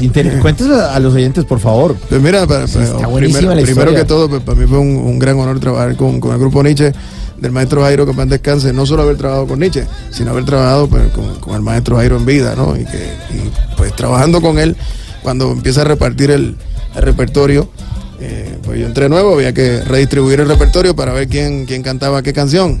Pues éramos cuatro cantantes y, llega con tres papeles y "Mm, los números nunca fallan. Yo, pues, yo creo que me voy a tener que aprender los coros. Pero nada, cuando él llega, digo, maestro, y, ajá, ¿y yo qué voy a cantar? No, tú todo, todo busca, busca en YouTube todo lo que sea de Nietzsche con Tito Gómez, y eso es lo que tú vas a cantar. Y yo me enamoré del repertorio de, de Tito, del legado de Tito, haciendo esa asignación. Y de hecho yo creo que esa, que esa directriz que me dio el maestro en ese momento, pues dictaminó mi segundo disco como solista más adelante, pues porque la gente em- eh, empieza a pedirme, cuando empiezo como solista, pues me pedían Carro de Fuego, me pedían Extraño tu amor, pues de carne y hueso, pero entonces me pedían esto, Página de Amor, Nuestro Secreto, entonces empezaron a pedir Todas las canciones éxitos de Tito de Gómez. Tito, eso es así, entonces eso le dio pie a mi segundo disco como solista, que fue homenaje a Tito. Pues Jan, esta canción está muy, muy bonita. Gracias, gracias. Muy bien hecha. eh, la película, lo nuevo de Jan Collazo, y le agradecemos muchísimo que nos haya acompañado en estos minutos aquí en Bla Bla Blue. No, gracias a ustedes por la oportunidad y hermano, muchísimas gracias por el apoyo a la salsa. Sí, señor. Aquí estamos apoyando todo lo- el, el talento, la salsa y lo que sea bueno y lo que a la gente le gusta. Seguro que sí. lo que usted decía, no puede haber una rumba en ningún lugar donde no. eh, eh, Todo queda más rico con salsa. Con salsa, todo sabe más Claro. Coge sabor. Sí, señor. Jan, Sí. Jan Collazo, la película aquí en Bla Bla Blue. Una noche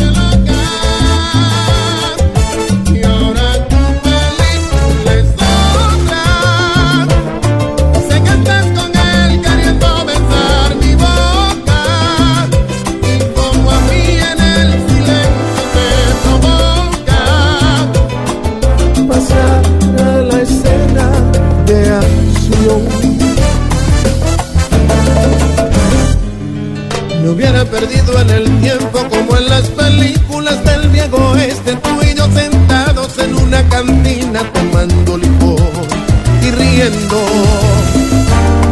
Pero lo escogiste a él, ya no soy el director.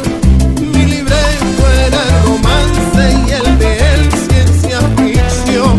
Escogiste tu papel, en todo este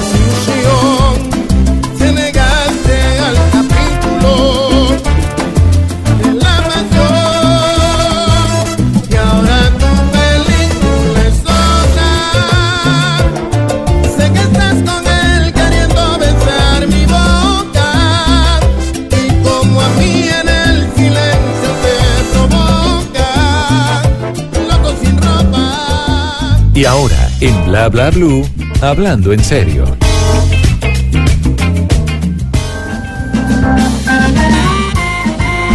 11 de la noche, 22 minutos, continuamos en vivo en Bla Bla Blue. Bueno, ahora vamos a hablar en serio con Esteban Cruz de un tema, y porque nosotros siempre nos preguntamos en nuestros consejos de redacción de qué está hablando la gente hoy. ¿Y de qué está hablando la gente hoy? Pues de la nueva serie de Netflix, de Netflix que es el caso Colmenares. Eh, Es que el no- tráiler está muy llamativo. Sí, y nos sorprende a todos, ¿no? Yo, la verdad, no sabía esto. El Claro. caso Colmenares, un caso colombiano, el caso de, de Luis Andrés Colmenares, la muerte de él, la trágica muerte de él, bueno, todas las muertes son trágicas. El 31 de octubre de 2010, en plena fiesta de Halloween de disfraces, ocurre la muerte de Luis Andrés Colmenares, un estudiante de la Universidad de los Andes, un, un crimen que no se acaba de resolver, eh, un crimen donde don Luis Colmenares, su padre, pues todavía exige justicia, dice y que va a donde pasaron muchas cosas raras, se perdieron las pruebas. Todo eso, han hecho programas, han hecho programas periodísticos, han hecho todas las investigaciones, libros, y bueno, ahora serie. Pero esta mañana, en Mañanas Blue 6 AM, decía don Luis Colmenares, decía, no, yo no he, no he autorizado eso, no, no sé qué pasó, no sé en qué momento están montando esto, una serie en Netflix, ¿cómo así? Eh, y hay muchas, muchos trabajos que han sido muy, muy polémicos, que se han puesto en la pantalla grande, en el cine, en la televisión, pero son un, un problema para, sobre todo para los afectados y además porque no están cambiando los nombres. Sí, tal Sí, cual. Pero está diciendo Sí. Mauricio eh, Colmena. No, Dice, los No, nombres no, incluso de los sospechosos, de los que compartieron con él. Y es una óptica como desde la familia, según lo que se deja ver la serie. ¿Qué? Es el dolor de la mamá como pidiendo explicaciones por su hijo. Vea, este caso yo lo tuve muy cerca en mi vida, antes de hablarle de otras eh, series que han sido escandalosas. Este caso yo lo tuve muy cerca porque yo fui profesor del hermano de Colmenares en la Universidad del Rosario. Nunca nunca, no me acuerdo ni que, Jaime, no, eh, no, me- no recuerdo el nombre del, herma- del hermano, pero yo fui profesor de... En el momento en que esto ocurrió. Eh, unos años después, un- uno o dos años después. Y eh, por mi trabajo, yo escribo libros que tienen que ver con crimen, pues conozco muchos criminólogos del país, tal vez los mejores. Eh, Fernando Salamanca, que escribió un libro que se llama CSI Colombia, y hay un libro que se llama Nadie mató a Colmenares, que es muy interesante, de un periodista que se llama Jo- José Monsalve. Y bueno, yo le quiero contar a ustedes tres cositas que yo creo que son fundamentales en este caso. Uno, cuando sacaron el cuerpo de Colmenares, Colmenares muere, lo llevan y lo entierran en La Guajira, en Villanueva. Contemos un poquitico cómo, cómo fue el- el- el- la muerte. Sí, eh, esta- Recordémosla. En la madrugada, en la medianoche, más o menos, medianoche de ese día que era un 31 de octubre, ellos estaban en una fiesta y... En un bar, En un bar, sí. sí, eh, era una fiesta de disfraces. Ellos salen y él eh, tiene un comportamiento porque él está alcoholizado. Todos lo dicen que es verdad, que esto no tiene ninguna refutación, ni la familia ni nada, estaban tomando.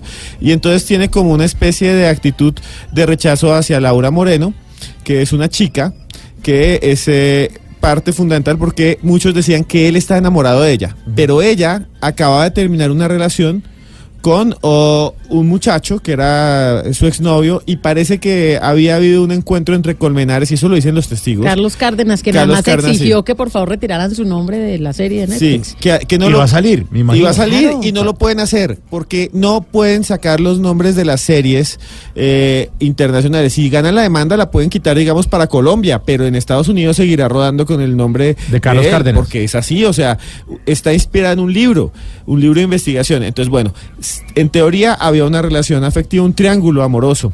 Y lo que va a pasar eh, esa noche es que parece que este señor Carlos Cárdenas llega allá a esa misma fiesta, hay un altercado, él se pone de mal genio, se va caminando eh, por toda la 15, después baja y cuando llega al Parque El Virrey pide un perro caliente eh, no se lo come, sale corriendo y se lanza al caño que hay que es el caño del virrey.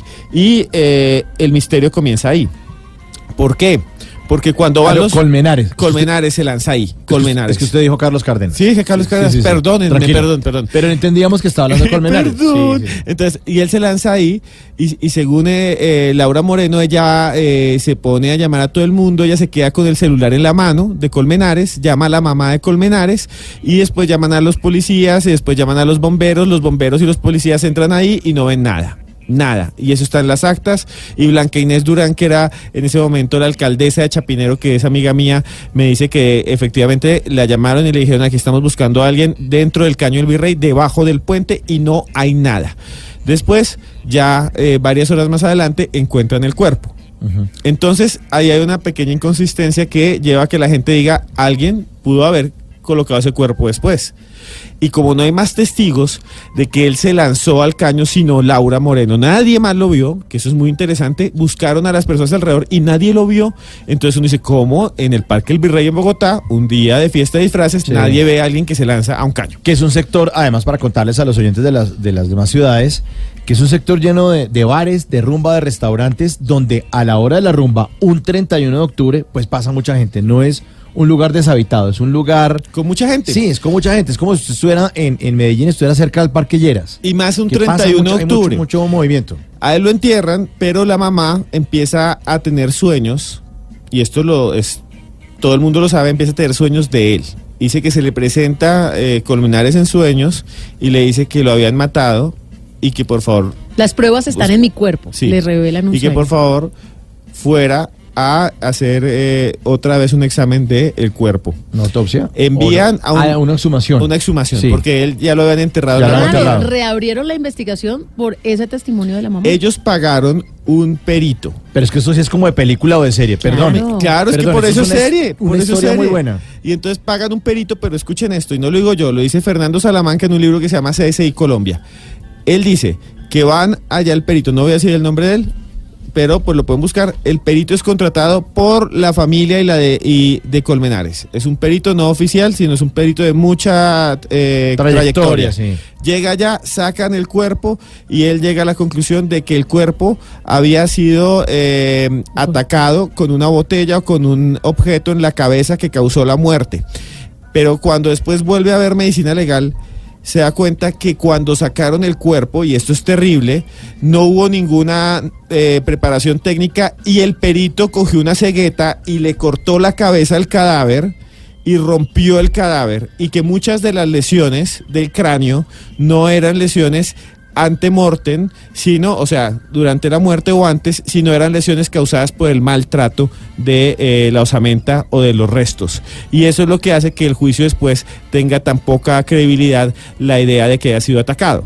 Eh, hay muchas cosas más, una camioneta que desapareció, donde supuestamente lo habían llevado, que todos los videos de las cámaras de seguridad, todos los videos que podían haber grabado que hubiera pasado se borraron por una algo rarísimo, que No, muchos y los personajes que intervinieron en todo el proceso. Hubo testigos falsos de los dos lados, sobre todo del lado de la familia. eh, ellos llevaron un testigo que decía que él había visto cómo le habían pegado a Colmenares y el testigo resulta que a esa hora era un vigilante en Bochica y que firmó la minuta muy lejano, y sí. que firmó la minuta y después lo met- y después lo acusaron de eh, falso testimonio. Entonces, hay de todo y eso es lo que están viendo en esa serie. El libro en el que está basado esa serie va a tener eh, seguramente las mismas conclusiones de la serie, que no nos va a decir al final qué pasó, sino que uno mismo tiene que escoger. Es que los tres sospechosos, Carlos Andrés Cárdenas, Laura Moreno y Jesse Quintero, los tres son absueltos por falta de pruebas. Claro, es que no hay una sola prueba, no hay un testigo que haya visto que él se vote, pero tampoco hay un testigo que haya visto que le hayan golpeado. O sea, es un caso que realmente es impresionante. Y lo que lo hace todavía más impresionante, no solo el 31 de octubre, sino que eran estudiantes de la Universidad de los Andes. Y no solo que eran estudiantes de la Universidad de los Andes, sino que eran hijos de gente muy importante y con mucho dinero en el país. Entonces, eso es lo que hace que el caso Colmenares llame tanto la atención. Bueno, pues vamos a ver qué pasa. Yo me imagino que con esta preprensa, pues la serie va a tener una audiencia altísima. Y no solamente por eso, porque digamos, si usted eh, no- vive en República Dominicana y que tiene Netflix, pues allá podrá verla. Y la historia es tan interesante, tan confusa, tan llena como todavía de... con de- mucho poder en, en la mitad, ¿no? Porque no eran abogados normales No, los que estaban. no, eran los mejores abogados del Estábamos país. hablando de exfiscales generales favor, de la Nación, Mario Iguarán, Marta Lucía Zamora, el penalista Jaime Lombana. Hubo declaraciones del fiscal general de la Nación, No, es que es increíble. el procurador, mejor dicho, Hubo, caso cosas impresionantes. Es que vean, eh, durante todo este proceso de pruebas se descubrió que se movieron mal los restos y que eh, lo que decía el señor era mentira cuando se fueron al microscopio. Bueno, eso fue una cosa increíble. Hoy no sabemos quién mató o si realmente nadie mató a Colmenares. Bueno, Pero esperemos qué a ver duro, qué porque es un vacío para la familia. Durísimo, durísimo y además eh, decían que no querían que su tragedia se volviera un espectáculo pues para nosotros que somos los que prendemos el televisor y podemos verlo. Claro, pero ha- hay que entender que a veces eh, los casos, al ser públicos, eh, pueden ser utilizados ya eh, en obras de teatro. Y a mí, a mí como mamá, por ejemplo, cuando vi el tráiler, lo que me despertó fue ese espíritu de pobre señora, Claro. pobre mamá, que, que además se ve que va a estar muy bien interpretada en la serie. Yo creo que esto va a hacer que se visi- visibilice más lo que pasó, porque creo que está contada desde la óptica de la familia. Sí, que seguramente. o de pronto es termina ayudando a ellos. realmente sí. la más afectada porque los tres sospechosos ya cada uno está haciendo su vida. Recordemos que al poco tiempo una de las implicadas estaba en el Mundial de Brasil. Eh, otro ya se casó, eh, salieron. Entonces yo creo que ellos, por eso uno de ellos, Carlos Cárdenas, es el que está diciendo que por favor retiren su nombre, porque saben que nuevamente se van a poner en el radar, se van a Claro. poner en la, en la mira del pueblo que de pronto no estuvo tan cerca de ese caso, pero que con esta serie que es más popular, pues ahora sí se van a No, y a nivel internacional, porque es muy distinto que usted lo entreviste a un periodista acá, a que lo llamen de CNN a sentarlo allá en Atlanta para hacerle preguntas. Claro. Bueno, usted es el de la serie, ¿no? Sí. Venga, hablamos de, aquí del tema. Y les voy a botar un Distinto. último dato. Todos los libros de investigación llegan a la misma conclusión, que Jesse eh, y Laura Moreno, Jesse Quintero y Laura Moreno, no eran muy amigas, sino que simplemente la suerte las las, juntó, llevó a- las las juntó. Pero ellas no eran las grandes amigas, eran las compañeras de curso y ese día pues pasó lo que pasó y ese día pues se juntaron por el destino, pero así es la vida. Y también están involucrados unos escoltas. No, es que niñas. hay de Lo- todo. sí, claro, Hay de de todo. todo, de todo. Bueno, eh, lo, lo importante es que, y, y yo lo digo pues desde Yo el me la fondo voy a ver. de mi corazón, la voy a ver, pero desde el fondo de mi corazón también quiero que la familia Colmenares, eh, a, a esa familia le llegue la justicia. Uy, sí. Y esto se aclare en algún momento de, de la historia aquí, pues, de nuestro país. 20 eh, añitos tenía el niño. En algún No. momento, o sea, como dicen, la justicia cojea pero llega. Esperemos que llegue en algún momento. Esperemos que llegue en algún momento. Y sí, seguramente vamos a estar ahí pendientes de lo que ocurre con la serie. Pero seguimos pendientes de la música, de los premios Billboard eh, Latin eh, del 2019, la ceremonia que terminó hace pocas horas. Aquí está un bellísimo homenaje que se le hizo al maestro, al grande de todos, a Juan Luis Guerra en Las Vegas. Tengo un corazón mutilado de esperanza y de razón. Yo tengo un corazón que madruga donde quiera. Ay, ay, ay, ay, ay, este corazón desnuda de impaciencia ante tu voz. Pobre corazón que no atrapa su cordura. Quisiera ser un pez para tocar mi nariz en tu pecera y hacer burbujas de amor por donde quiera. Oh, pasar la noche en vela, mojada en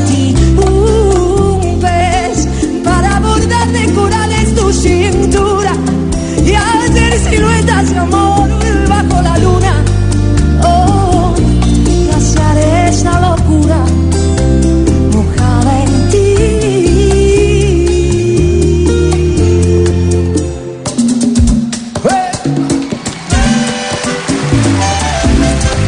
Ojalá que llueva café en el campo, que caiga un aguacero de yuca y té, del cielo una harina de queso blanco y al sur una montaña de berro y miel. Oh, oh, oh, oh, otoño en vez de hojas secas. Vista mi cosecha y petizale. Siembra una llanura de batata y fresa. Ojalá que llueva café. Pa' que todos los niños canten en el campo. Ojalá que llueva café en el campo. Pa' que la romana oigan este canto. Ay, hombre. Ojalá que llueva café en el campo. Ay, ojalá que llueva, ojalá que llueva, ay, hombre. Ojalá que llueva café en el campo. Ojalá que llueva café.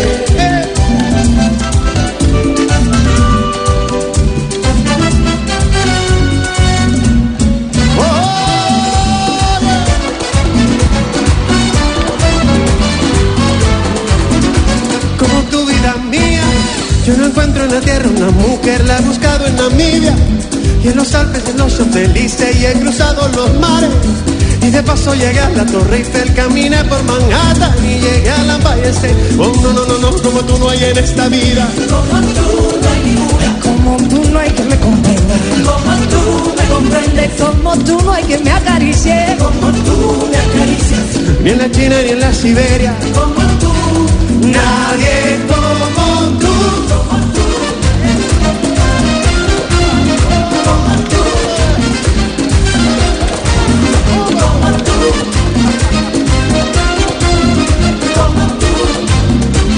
como tú no hay en esta vida. Hay 1137. Qué buena versión, qué buen homenaje el que le hicieron a Juan Luis Guerra esta noche en los Billboard. Arrancaba Cani García con Burbujas de Amor. Después entró Pedro Capó, el de Calma. Calma. Calma con calma. Y. Entró muy lento a cantar Ojalá que llueva café y después cierra Fonseca con Como tú no hay dos. Buenísima, buenísima esta versión que les tenemos para los oyentes hoy y además muchos premios. Ya los resultados ya están, obviamente se acabó el- evento hace una hora y media. y tenemos- felicitamos a los colombianos que ganaron, pero teníamos muchas Sí, nominaciones. muchas expectativas y no. Claro, no- mire, no J tan- Balvin, Shakira, Maluma, Carol G, Piso 21, Carlos Vive, Sebastián Yatra y Silvestre Angón eran los colombianos que estaban nominados Sí, en diferentes categorías. Pues, ¿quiénes ganaron? J Balvin y Shakira. Ah, Eh, Solo y eso que varios de los premios a los que estaba nominado J Balvin eh, se los llevó Osuna. Artista del año, por ejemplo, artista del año masculino, top álbum del año, esos tres se los llevó Osuna, no se los ganó Balvin. En el caso de Shakira, tampoco ganó en la nominación que tenía de gira del año porque se la llevó Luis Miguel, pero sí ganó como artista Latin Pop del año. Y con canción perdió porque ganó Me Niego, entonces ahí también perdimos ese premio, ese reconocimiento. Las nominaciones que tenía Maluma no se ganó ninguna. Carol G tampoco, justamente perdió una en Artista del Año, competía con Anuel, que es su pareja actual, y Anuel se llevó ese reconocimiento. En la Hot Latin Song ganó Nati Natasha, tampoco ganó, y Shakira le arrebató el Top Latin Album. Así que por ese lado, tampoco fue. Piso 21 perdió con CNCO esta revelación de boy band. Los chicos que tienen a su papá musical, Ricky Martin, se llevaron los dos premios en los cuales estaban compitiendo con Piso 21 en la categoría de artista Latin Pop, dúo o grupo y en álbum Latin Pop. Así que ahí perdimos los dos. Carlos Vives también perdió justamente cuando ganó Romeo Santos, salió a recibir su premio porque estaba compitiendo con Carlos Vives y, y, y con Mark Anthony. Era una categoría bastante fuerte y se la llevó Romeo Santos. Ahí perdimos eh, en las dos ocasiones con Romeo Santos, con sobredosis y con Romeo Santos que definitivamente se convirtió en el artista tropical del año solista. Cani García, Pedro Capó y Fonseca. Homenaje a Juan Luis Guerra.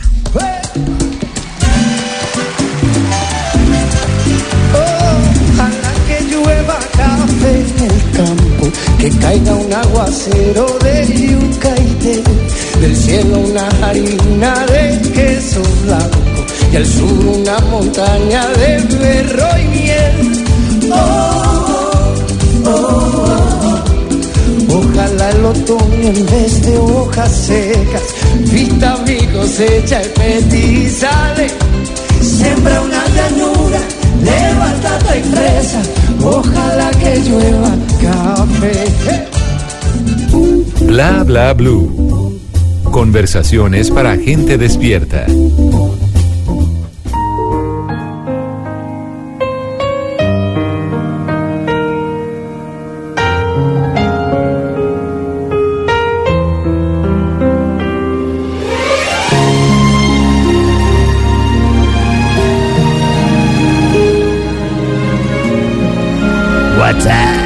¿Les gusta Armando Manzanero? ¿Qué hay que hacer? ¿Les gusta Armando Manzanero? ¿Cuál es Sí. el plan, ¿Y Manzanero? les gustan Mocedades? Sí, Sí. sí. Pues estarán de concierto Armando Manzanero y Mocedades juntos ¿En dónde? en la ciudad de Bogotá. Ay, llévenme. Y lo mejor es que es un concierto benéfico en el Movistar Arena.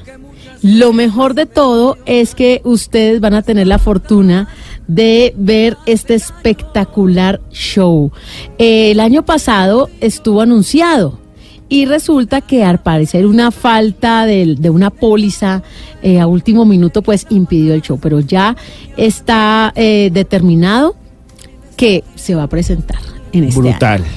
Entonces, les vamos a tener detalles. Es que de pronto con Blue Radio vamos a tener muchas sorpresas con este gran concierto, pero realmente esto es sensacional. Yo sé que ustedes van a tener todas las ganas de ir a este show. Yo, yo Porque es muy romántico, porque une generaciones. Yo me acuerdo de Mocedades cantando Eres tú.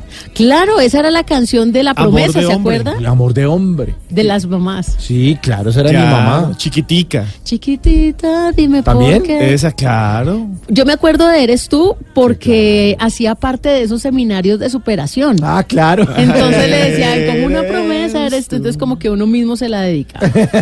A mí me encanta. Y yo me acuerdo de Amor de Hombre porque decían que si fuera en inglés hubiera sido rock gótico. Porque en ¿Sí? el fondo suena una batería y unos violines que parecen de rock de Suecia. Sí. Sí. Bueno, pues ahí está entonces la invitación que les tenemos a todos ustedes con este gran concierto. yo te juro que no hay nada personal. Sacas a flote mis tragedias, de repente las remedias. Me haces loco, me haces trizas, me haces mal. Bla bla blue. Conversaciones para gente despierta.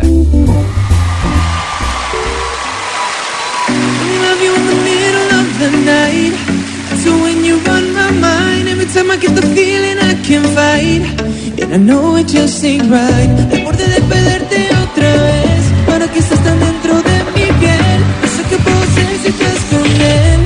But for now we just pretend. Y avisa cuando tú quieras. Como si no existiera. Sigo aquí en tu lista espera. Yeah, I got love, but I'm involved. Yeah, I got a choice, what's my fault? Staring at a problem we can't solve.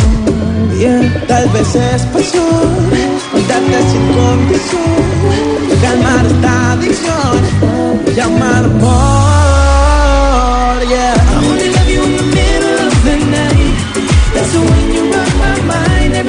the feeling I can't fight. And I know it just ain't right. Tratar de perderte otra vez. Ahora que estás tan dentro de mi piel. No sé qué puedo hacer si estás con él. But for now we just pretend.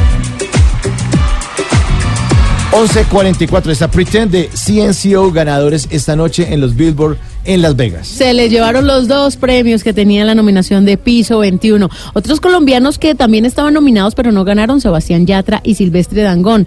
De Sebastián Yatra se habló en las redes sociales sobre el pantalón descosido, que a qué hora se lo rompió. Y de Carlos Vives también se habló, se habló que Sí. cuando subió a presentar una de las categorías casi se cae. Casi se va de jetica. Oiga, Tata, yo le tengo una pregunta. Es que yo quiero ir a lo de mocedades. ¿En qué fecha es? Ay, ¿en serio? Bueno, es el ¿No dijimos? 29 de sí, mayo. pero yo quiero volver a escuchar.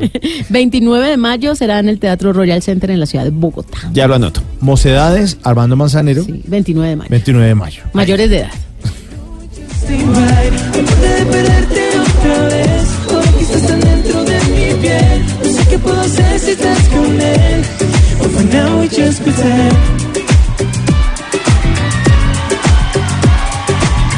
Hace un ratico estábamos hablando acerca del caso Colmenares y Esteban Cruz nos tiene otros, otras series polémicas en la historia de la televisión. Sí, vea, es que en la historia de la televisión hay unas series que uno no sabe por qué diablos o, cómo alguien pudo haber producido algo así, han sido bastante polémicas y han sido canceladas de un momento a otro. Vea, la más eh, polémica de la historia de Inglaterra y tal vez del mundo es una serie que se llama Hey Honey, I Am Home. Eh, y esa serie eh, solo salió un capítulo al aire. Solo un capítulo al aire. ¿Y sabe por qué? ¿Por qué? Porque se trataba de esto. Era una comedia de esas familiares, como cuando uno era niño y veía lazos familiares con Malco- Michael J. Fox, o veía esas series que como Te Quiero Pecas aquí en Colombia, que era como, Sí. nunca te- con el gringo, que además sí es gringo, bueno, en fin. Entonces, y estos, pero adivinen qué era. Era una familia que vivía en un apartamento y era Hitler y Eva Braun, la amante de Hitler. Eran los protagonistas. ¿Y una comedia con eso? Sí, o sea, y, y ¿Pero lo a quién se le ocurre y, le- y les voy a contar algo más de mente. eh, ¿De qué era la comedia? Vivía en un apartamento y era Hitler vestido como Hitler y hacía hi y hablaba "Ah, Scheiße", y así y se ponía bravo todo el tiempo. Y la mujer que estaba ahí le pegaba con una fusta y un montón de cosas. Pero lo que indignó a la gente era que los chistes eran porque los vecinos eran judíos. Ay, crueles. Y eran, chi- y eran chistes muy pasados. ¿Y esto qué fue? ¿En qué año? Eh, estamos hablando. de- 91. estamos hablando de, de 1990, lo grabaron y salió en el 91. Y eh, los chistes eran muy pasados. Era algo así como eh, le tocaban la Pero puerta. hicieron dos temporadas, Sí, 14 capítulos. Pero solo salió una al aire, uno, y el resto están guardadas. ¿Cómo No. sería, cómo sería el escándalo? La, la indignación en Inglaterra con esto. Y, y cuando lo presentaron, lo presentaban como esto es una serie que se encontró botada en un cassette abandonado en California. Y la pasaban en Inglaterra, en un canal que se llamaba Galaxy. La pueden encontrar en, en YouTube, el primer capítulo, y realmente hay unos chistes muy pasados, como que eh, Hit- Hitler entra donde los vecinos que son judíos y se pone a, a re- vengo a revisar su horno y un montón de cosas así que, pues Uy. no, muy paila. Entonces, claro. Uy, no. Entonces, o que, o que empieza a gritar por la ventana, así que, así como, nine, nine, nine, y le pega, y claro, entonces, esas cosas, pues no son políticamente correctas, No, pues, ni no. aquí ni en el 90, y se fue. Imagínese eso en la actualidad, ¿verdad? Que- No, que todo el mundo es susceptible por todo. Lo cancelan, No, de, imagino. como si no, nadie se imagina 90. que era para hornear cupcakes. No. No, sí, sí, No. sí, es que tiene polvo de ordear, al veces no, Hombre. no, no, Pero no, pero así es la serie, no soy yo, es la serie. Entonces, esas cosas, esas cosas realmente pues hicieron Acá en que la Colombia cancelaran. no ha pasado nunca que han vetado. ¿o Sí, sí? ya, ya les cuento, ese- ve, contémoslo una vez. De una vez. Resulta que en 1993, y esto es muy loco, y esto es realmente demencial, una señora, pero realmente demencial, una señora que se llama Daisy Porto, viuda de Vargas, así se llama, no sé si eh, falleció, si falleció, pues no sé. Daisy Porto, viuda de Vargas, en 1993 puso una tutela. Y se fue y puso una tutela. Y ella dice que ella era secretaria, era viuda de Vargas, entonces no tenía esposo, y tenía tres hijos, la pequeña Luz Adriana, la pequeña Ana Milenita y Victorcito. Y todos tenían 14, 11 y 10 años. Y entonces que ella llegaba y que de pronto veía que sus hijos empezaban a hablar como MacGyver. Y ella decía, pero ¿por qué hablas como MacGyver? Y le decía algo así como, no me cabe la menor duda de que voy a hacer una bomba. Y que el hijo... Claro, porque eso- de de eso se trataba la serie. Claro, entonces el hijo creía que era MacGyver y desarmaba un reloj despertador y le ponía chicle y dañaba todo. Y la hija pequeña entonces veía cara sucia, donde era una novela venezolana que era una chica que en una escena la violan y lo dice pues en las noticias de ese tiempo, los registros a una chica, Sonia Smith, le- la violan y queda embarazada, entonces dice aborte, le dice la mamá así. Y ella dice no quiero abortar, entonces la coge una la bota. Y dice ojalá se le caiga ese hijo. Y así, entonces que la niña se vestía como cara sucia y se echaba betún en la cara y una falda chiquita y le decía algo así como quiero abortar. Y, No, cosas- y estamos decía en- la mamá eso. Sí, O sea, estamos la mamá llegaba de la oficina y, y uno Se encontraba con ese se show de niños. show. desarmaba como MacGyver todo el computador y pegaba con chicle. La otra decía, quiero abortar. En- Entonces ella dijo, hay tres novelas que están destruyendo mi familia. Una es Cara Sucia, Sí. la otra es Pasionaria y la otra es Lucerito, que era una colombiana de Jorge Barón Televisión con Linda Lucía Callejas. Y entonces dijo, esto no va ¿Y más. ¿Por qué Lucerito estaba acabando? Porque la dan por la tarde, era con Guillermo Galvez, que también era como bastante Galanes de extraño. la época. Y y eh, eh, hubo escenas de sexo. Pero las escenas de sexo de la época era que se quitaba la camisa y después ya estaba vesti- vestido a los cinco A lo- segundos. Ujú. Pero entonces que eso estaba incitando a la juventud a pervertirse, a irse por el camino del infierno, a que todos iban a volver una bataclanería y entonces se fue y puso una tutela. ¿Y qué creen que pasó? ¿Bajaron todas esas producciones? No. Quitaron todas las producciones de ¿En Colombia. serio? Claro, y en especial Lucerito. Y Lucerito tenía una canción del comienzo, a ver si la recuerdan, que sonaba así. Sobran los viajes de ida y volver. me sobra el aire, me sobran los ojos. Ese era Y el Lucerito. sexto. se- ¿Está el Yo me sé Lucerito? la canción, pero no. Esa es la canción, sí. Esa es la canción de Lucerito. Y tocó quitarla del aire porque decían que era pura perversión. ¿Qué será si esa señora viera hoy lo que uno ve? No, las porquerías que uno ve. ahora. Entonces en Colombia se vetaron más de 16 producciones hasta que la Corte Constitucional tuvo que tumbar eso. Sí, claro, imagínese. Pero eh, durante casi tres semanas, cara sucia, la tuvieron eh, realmente enlatada. La limpiaron un rato. Sí, y incluso pensaron pasar todo a las 11, 12 de la noche, porque decían que era demasiado erótico y sexual y violento. Y ahora que hay esas novelas, seriados, dramatizados tan explícitos. Hubo uno que se llamó los de adolescentes. hubo uno que se llamó El Ángel de Piedra, por ahí en los 80. Claro, claro, Ah, Hay Piedra. una escena en la que hay dos niños y entonces un niño coge al otro y lo mete en un pozo y lo mata ahogado. Ese, esa escena hizo que suspendieran durante casi dos meses la novela. O 13 razones por qué, que está también como un- Sí. una serie y son muy explícitas. Hay sexo entre mujeres, sexo entre niños, todos con todos, Bueno, pero pues- muy explícito. Pues así es la vida real, ¿no? Claro, Sí. pero eso antes no se mostraba. Ah, no. Ahora sí se muestra. Antes empezaban a darse un beso, uno ya sabía lo que seguía, pero ponían una sábana y se veía, se intuía Claro. un movimiento ahí adentro y que pasaba lo que tenía que pasar y al otro día se despertaban y uno asumió que pasaron la noche juntos. Pero para que se quejan de Lucerito si ya han dado, me dice por el interno Rafa Arcila, los pecados de Inés Dino. Claro, que también la también, habían que eran y la de- mandaron muy tarde. Claro, era tardísimo. Y la mandaron tarde porque habían unas escenas eh, muy eh, fuertes para la época. Para mí lo, más- lo más pornográfico era el show de Benny Hill. Ah, sí, sí eso sí era porno. sí, era claro, porque ahí. claro, no, no se quitaban realmente la ropa, pero se ponían como una truza color piel y corrían así por todos lados en pelotas y bueno, Benny Hill también en el día de hoy yo no sé qué pensaría alguien eh, con pensamiento bastante feminista porque eran muy pasadas. Era muy machista, sí. Era muy machista, o sea, era siempre pellizcándole la cola a todas las mujeres y eran generalmente mujeres más jóvenes que él porque Benny Hill ya era un anciano y sacaba la lengua todo loco. 11 de la noche, 53 minutos. Música, música de los premios Billboard Latin 2019. Aquí está contra la pared. J Balvin, Sean Paul en vivo. De día y de noche me llama. Que quiere de nuevo en mi cama. No fue suficiente una vez. Ahora de día y de noche me llama. Buscara más cara di que fue. Ya me tiene contra la pared. Pide una vez, pide dos, pide tres. Otra vez llegamos hasta diez. Buscara más cara di que fue. Ya me tiene contra la pared. Pide una vez, pide dos, pide tres. Otra vez llegamos hasta diez. Fire to the thing when me give one time. Loving it so much we have it on speed. I them a meet and me give her two time. That's when me start to the girl I get wine. Three time me give her the wickedest wine. She loving that style and she love the profile. Four time me give her that wine. Se vuelve loca, losing her man, girl fuego. See the girl a ball fuego. Anytime she want me to set it on fuego.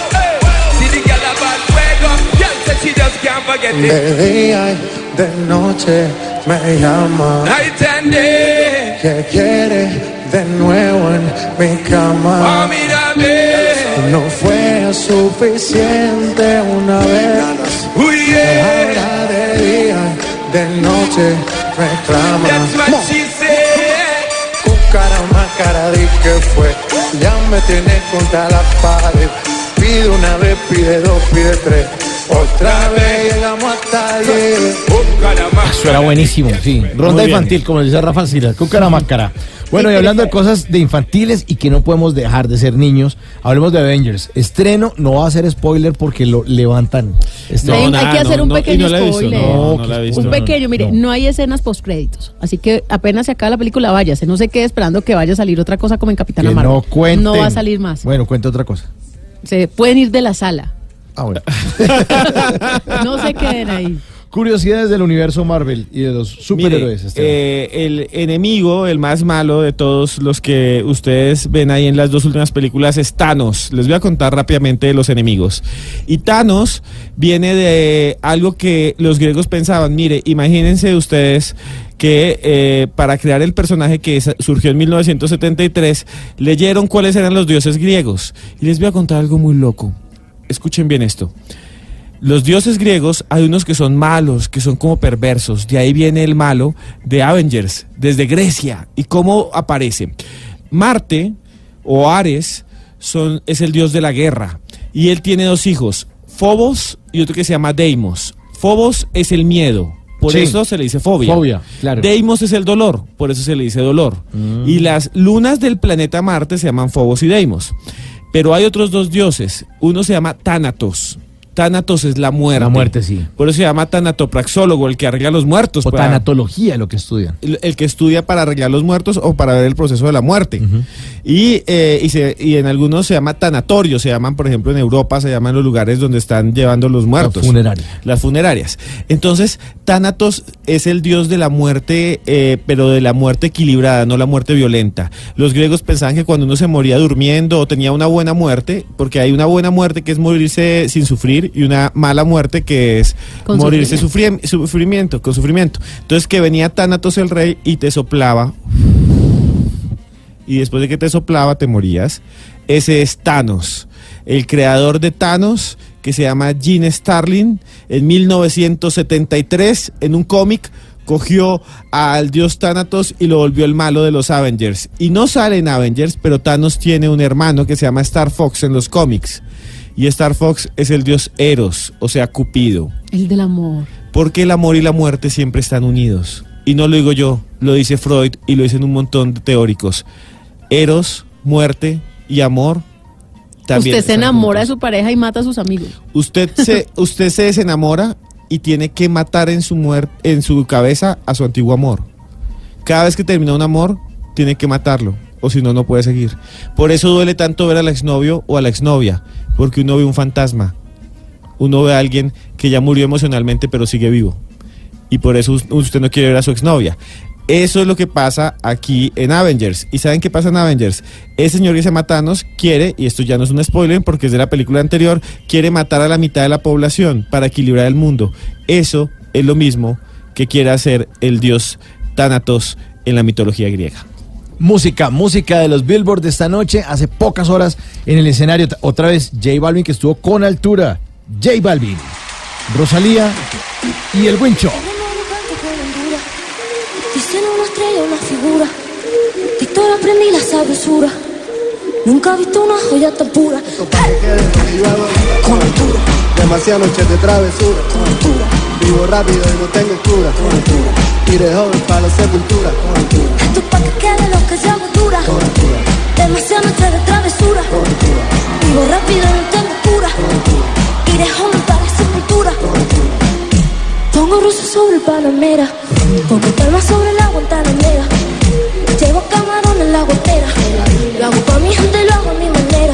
Flores azules y quilates. Dice mentira que me mate. Flores azules y quilates.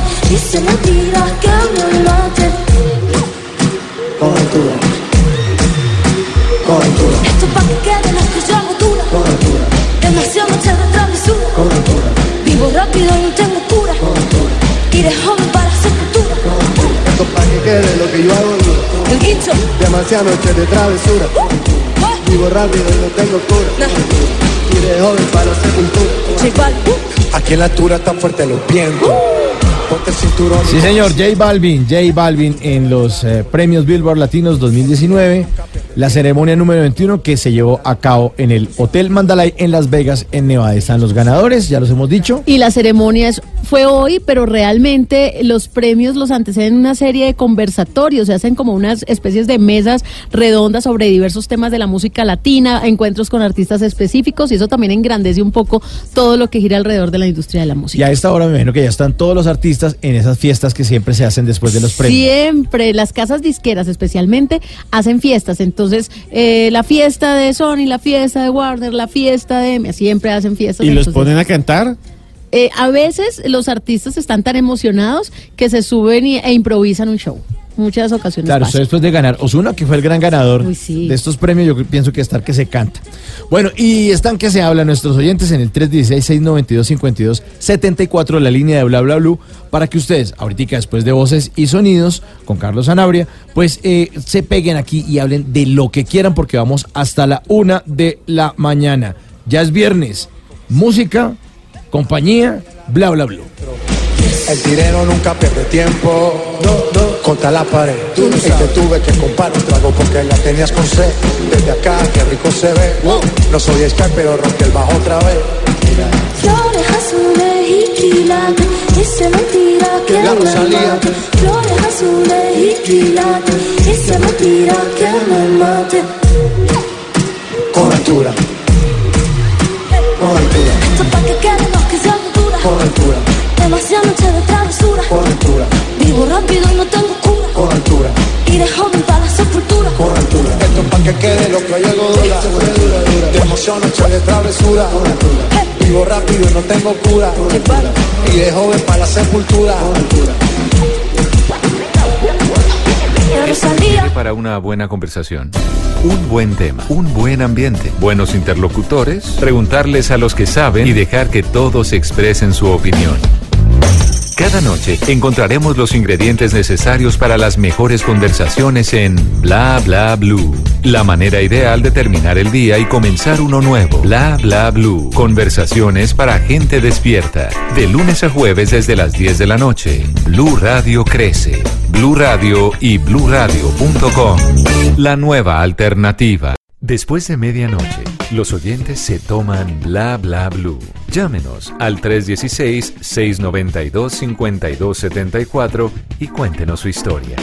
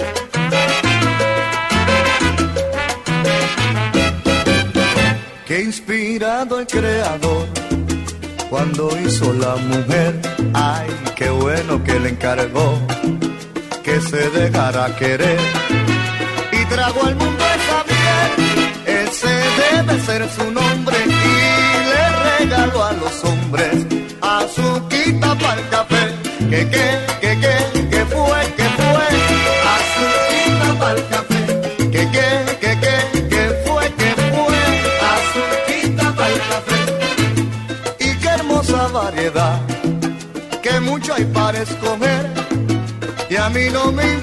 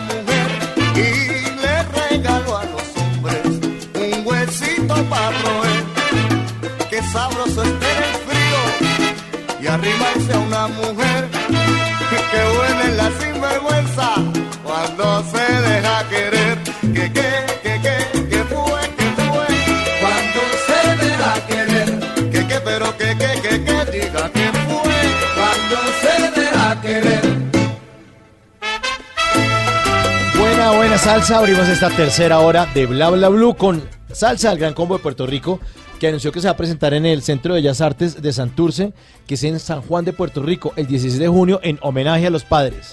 ¿Sus papás les Eh, gusta la salsa? Bueno, Ellos sí son profetas en su tierra. sí, Eso, claro. es lo que yo iba a decir. O sea, hay muchos cantantes que se conocen en todo el mundo, pero en sus países no. Pero en Puerto Rico, No, ellos son son dioses. Dioses total. Sí, y aquí en Colombia también. Claro. En todas partes, Sí. menos en Centroamérica, menos, no sé si es en Nicaragua o en El Salvador, en donde el grupo Nietzsche es más importante. Creo ¿El que es en Combo? Nicaragua. Sí. Eh, incluso los teloneros del grupo Nietzsche fueron el gran combo. Al revés. Al Es- revés. Es más, yo me atrevería a decir que en Perú también Nietzsche es más importante que el Gran Combo. ¿Sí? Sí, allá aman al grupo Nietzsche y a Yo Arroyo. Si usted se pone a ver las, los concursos, los realities de eh, Yo Me Llamo, sale Nietzsche y sale Yo Arroyo y Canciones nunca el Gran Combo. No, de- un tipo diciendo Yo Soy Yo Arroyo. Ah, ¿sí? Y ganó. ¿En Fue- serio? Fue el ganador alguna Ah, bueno, vez. Bueno, pues ahí está el gran combo. Y nuestros oyentes, obviamente, en esta tercera hora, se siguen comunicando con nosotros para hablar sin parar en el 316-692-5274. 316-692-5274. La línea de bla bla bla para que usted llame y hable lo que quiera. Si quiere hablar de salsa, hable de salsa. Sí, de lo que quiera, Y mejor si dicho. no le gusta De esta salsa. vallenato o de hablamos- reggaetón. de reggaetón. Si no le gusta esta salsa, hablamos de salsa de tomate. O salsa, salsa tártara. la que- Salsa O de tártara. fútbol. Sí, hablamos No, de fútbol. de lo que de- quiera, de matas, de lo ¿De que sea. matas? De, de tierra, de lo que quiera decir. Nosotros siempre terminamos hablando De libros. de- no, pero hablamos más de, o sea, aparte de matas y libros, hablamos más de comida. Por eso. Esteban nos Siempre. tiene una nota es que de una tamalera. es que miren, miren lo que me pasa aquí. Esta historia es muy dura. La tamalera asesina con Sí. Esteban Cruz. que Ahí es esta parece vaina. titular de periódico. Exacto, de, pero les voy a contar El una historia el que yo creo que a, a ustedes y también por aquí a la señorita Tata Solarte les de recordar algunos mitos. Siempre hay un mito en los pueblos y en las ciudades de Colombia que alguien mató a alguien, a otra persona, y la picó y la metió en tamales. ¿Sí ha escuchado esas historias? Ay, no, qué No, ¿qué cruel. es eso tan, Claro. tan tétrico? La primera vez que yo oigo una Siempre vaina dicen, de no, eso. que el vecino se estaba comiendo un tamal y entonces cuando estaba comiendo el tamal le salió un dedo. No. ¿Nunca escuchado? Ay, o, que, no. o que estaban comiéndose un asqueroso. tamal y le salió por no, allá. no, si mucho habla. Venga, Un anillo. ¿le salieron cuántas carnes en el tamal? Ah, sí. Eso. ¿Pollito y cerdo o solo pollo? Pues bien, ese mito es real y si hubo una tamalera asesina, pero no fue en Colombia. Y Ah, para eso, menos mal. Sí, y ¿Dónde para fue? eso tenemos que viajar, señor Quintero, con nuestra mente, con nuestra imaginación. Usted, si quiere, eh, cierre los ojos y vámonos al 19 de julio de 1971 a México. Allá en Ciudad de México hay un pequeño pueblito, una pequeña zona, una colonia que se llama Portales. Y allá en la calle Pirineos 15 vivía una mujer que se llama Trinidad Ramírez. Trinidad tenía dos hijos y había quedado madre soltera. Y se casó otra vez. Se casó con la esperanza de buscar el amor, como usted que a veces busca el amor después de una separación. Y entonces le llegó un hombre que parecía perfecto. Su nombre era Pablo Díaz Ramírez. Pablo Díaz Ramírez era mayor, tenía eh, unos 20 años más que ella, tenía 53 años y eh, no era un buen tipo. Ella esperaba que fuera un buen tipo, Trinidad esperaba que fuera su gran amor y fue un desastre porque el tipo era una rata. El tipo se emborrachaba y llegaba borracho y le daba en la jeta, le pegaba a ella y le pegaba a los hijos. Uy, no. Eso era terrible, ¿no? Y, y un día, imagínese, un día llegó todo furioso, fue un 19 de julio de 1971, ha pasado ya bastante tiempo, llegó a la casa y dijo, ¿dónde está la plata? Páseme la plata que yo tengo guardada ahí en una caja. Trinidad dijo, ¿cuál plata? Yo no sé nada de eso. Y fue a ver la caja y no había ni un peso. El tipo se puso furioso, estaba borracho, dice ella que la boca le olía a tequila revuelto con cerveza y la agarró a ella a golpes, la molió a golpes y después, como los niños lloraban, entró a la habitación de los niños y los cogió y les dio un montón de juguete y entonces los pobres niños gritaban y gritaban y quedaron ahí todos heridos. El tipo borracho se acostó a dormir y ella dijo, ahora sí se las voy a cobrar todas. Con mis hijos no se mete. Entonces cogió un bate de béisbol de su hijo mayor, un bate de madera, que es duro y que si usted lo sabe usar puede hacer mucho daño. Ella, que además vivía de hacer tamales y era una de las tamaleras más importantes de la zona de Portales de Ciudad de México, ella, que era una de las que más iban a buscar porque le quedaban deliciosos, tenía fuerza, porque se dedicaba ahí a pelar pollo y a coger las hojas y a amarrar toda esa vaina. Y cogió el bate, Ay, no. se acercó lentamente a su marido Pablo, que estaba completamente inconsciente, dormido, y mientras estaba boca arriba, cogió el bate y se lo lanzó a la cabeza. Una, dos, seis veces. Cuando ella se dio cuenta, Pablo ya no se movía. Estaba muerto. Había matado a su esposo. Y había que desaparecer el cadáver. Asustada fue a hacer lo que ella más podía hacer. Tamales. tamales. ¿Cómo va a ser tamales con el marido? Claro, lo cogió, lo, lo fue expresando, lo metió a una olla, a una pitadora y escuchen bien esto que es muy loco. Hizo un montón de tamales, los vendió, Ay, los vendió. los vendió y la gente decía que eran los tamales más ricos que haya comido jamás. La descubrieron porque le regaló un tamal a la mamá del marido que mató. Ah, no, esta es una belleza. La mamá se comió a su hijo, literalmente. Se comió la carne, dijo, esto me sabe muy raro, ¿dónde está mi hijo? La Ay, no, denunció, no se los que- juro, la denunció, la cogieron presa y le llaman la tamalera asesina. En 1971, más de 65 personas comieron carne humana, o sea, se volvieron caníbales por culpa de esta señora que les vendió carne humana dentro del tamal y a la carne del marido. Y era una forma en cómo ella eh, desapareció el cadáver. la cogieron presa, 40 años de cárcel y la metieron allá y ahí murió de viejita en la prisión. ¿Y sabes qué hacía? Usted que me está escuchando, ¿sabe qué hacía esta señora en la cárcel? Tamales. Se, se volvió la cocinera. se volvió la cocinera. Murió siendo la cocinera. Y me imagino todos los guardas eh, de, de seguridad. Que no se perdiera nada porque No, fijo estaba en un tamal. No, además tratándola bien, no, tranquila. usted Oiga, pero entonces de ahí puede salir gran- el dicho de, ¿usted cree que me la gané la licencia de conducción en un tamal? Bueno, sí. de pronto, esta sería la metida de todo al tamal. Le metía de todo, metió al marido. Pero bueno, es la historia para que vean que detrás de los mitos de los tamales de carne humana hay una historia real. La tamalera asesina. Bueno, y a propósito de asesinas, aquí está una canción vieja, merengue dominicano, Bonnie Cepeda, asesina.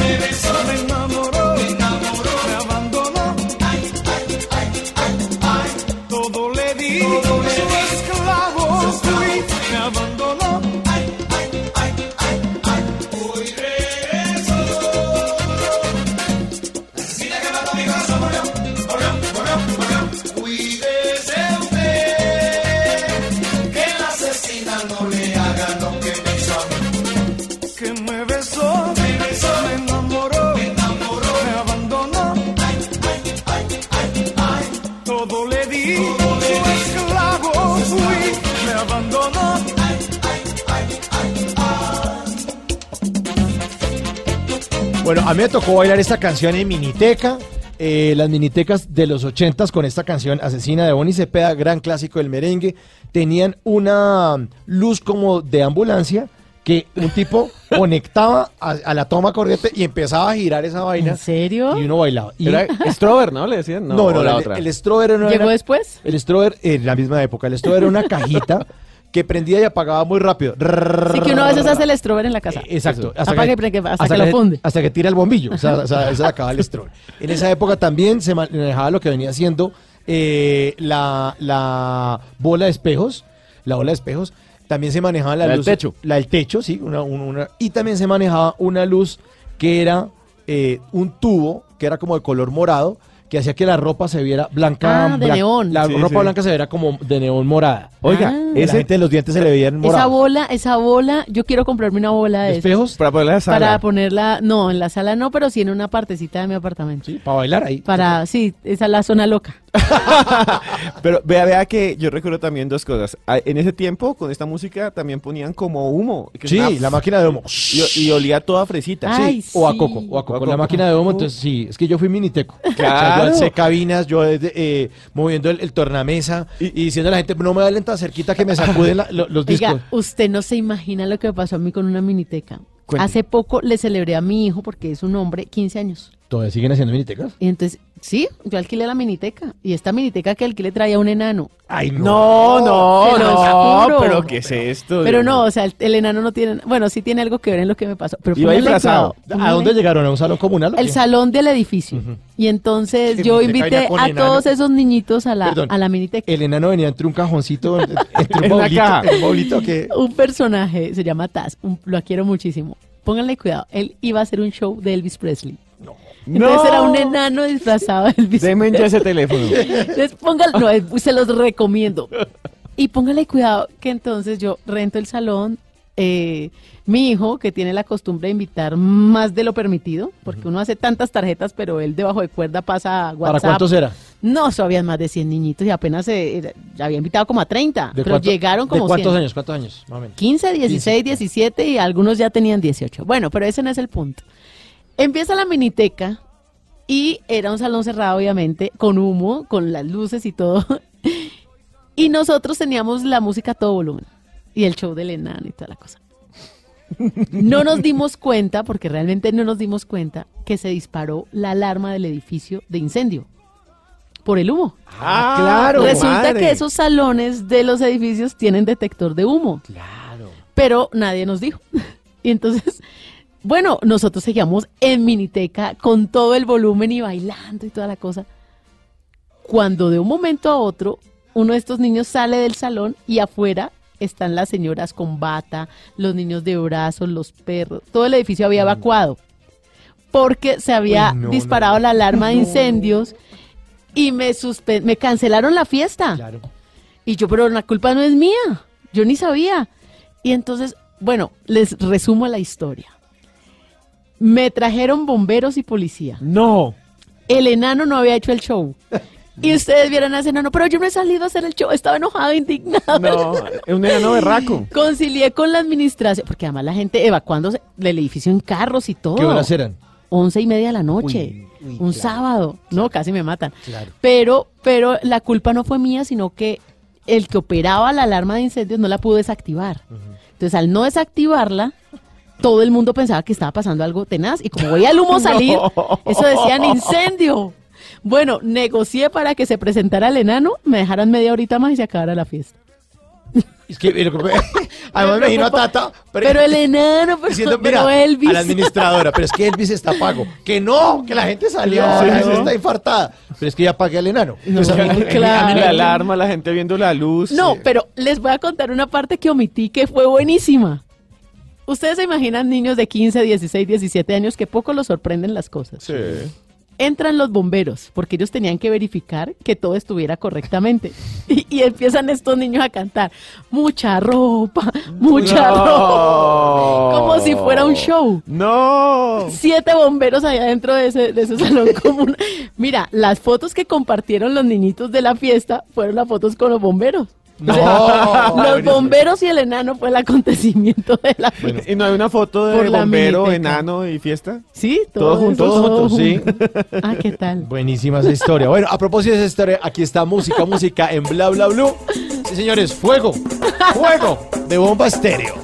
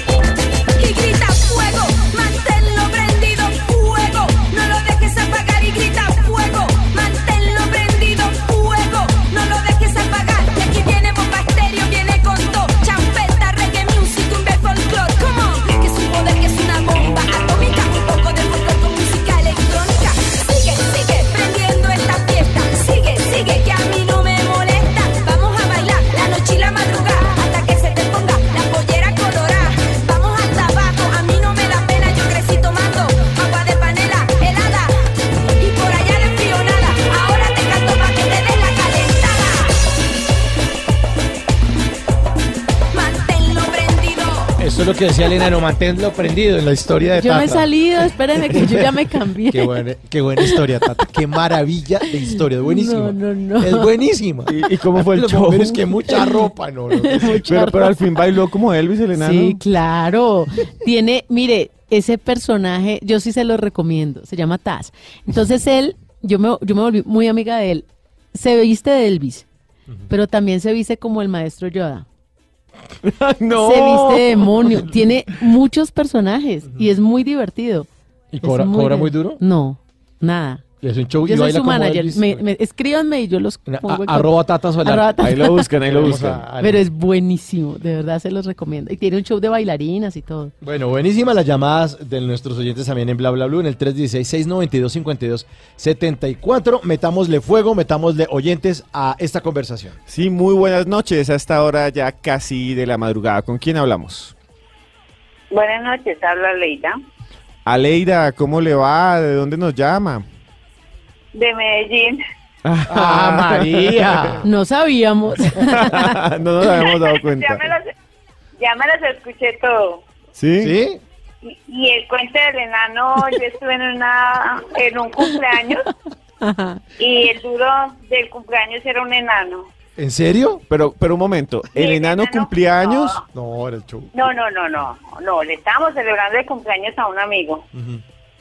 Y el show, en el medio del show había un enano. Ay, se agarró el enano a subirse a todas las mesas, a hacerle cosas a las viejas y yo, ay no, qué horror, Dios mío. ¿Y qué música Pero bailaba? pues sí, ellos hacen su, su trabajo, pero no, chévere. ¿Y qué bailaba? ¿Qué música bailaba?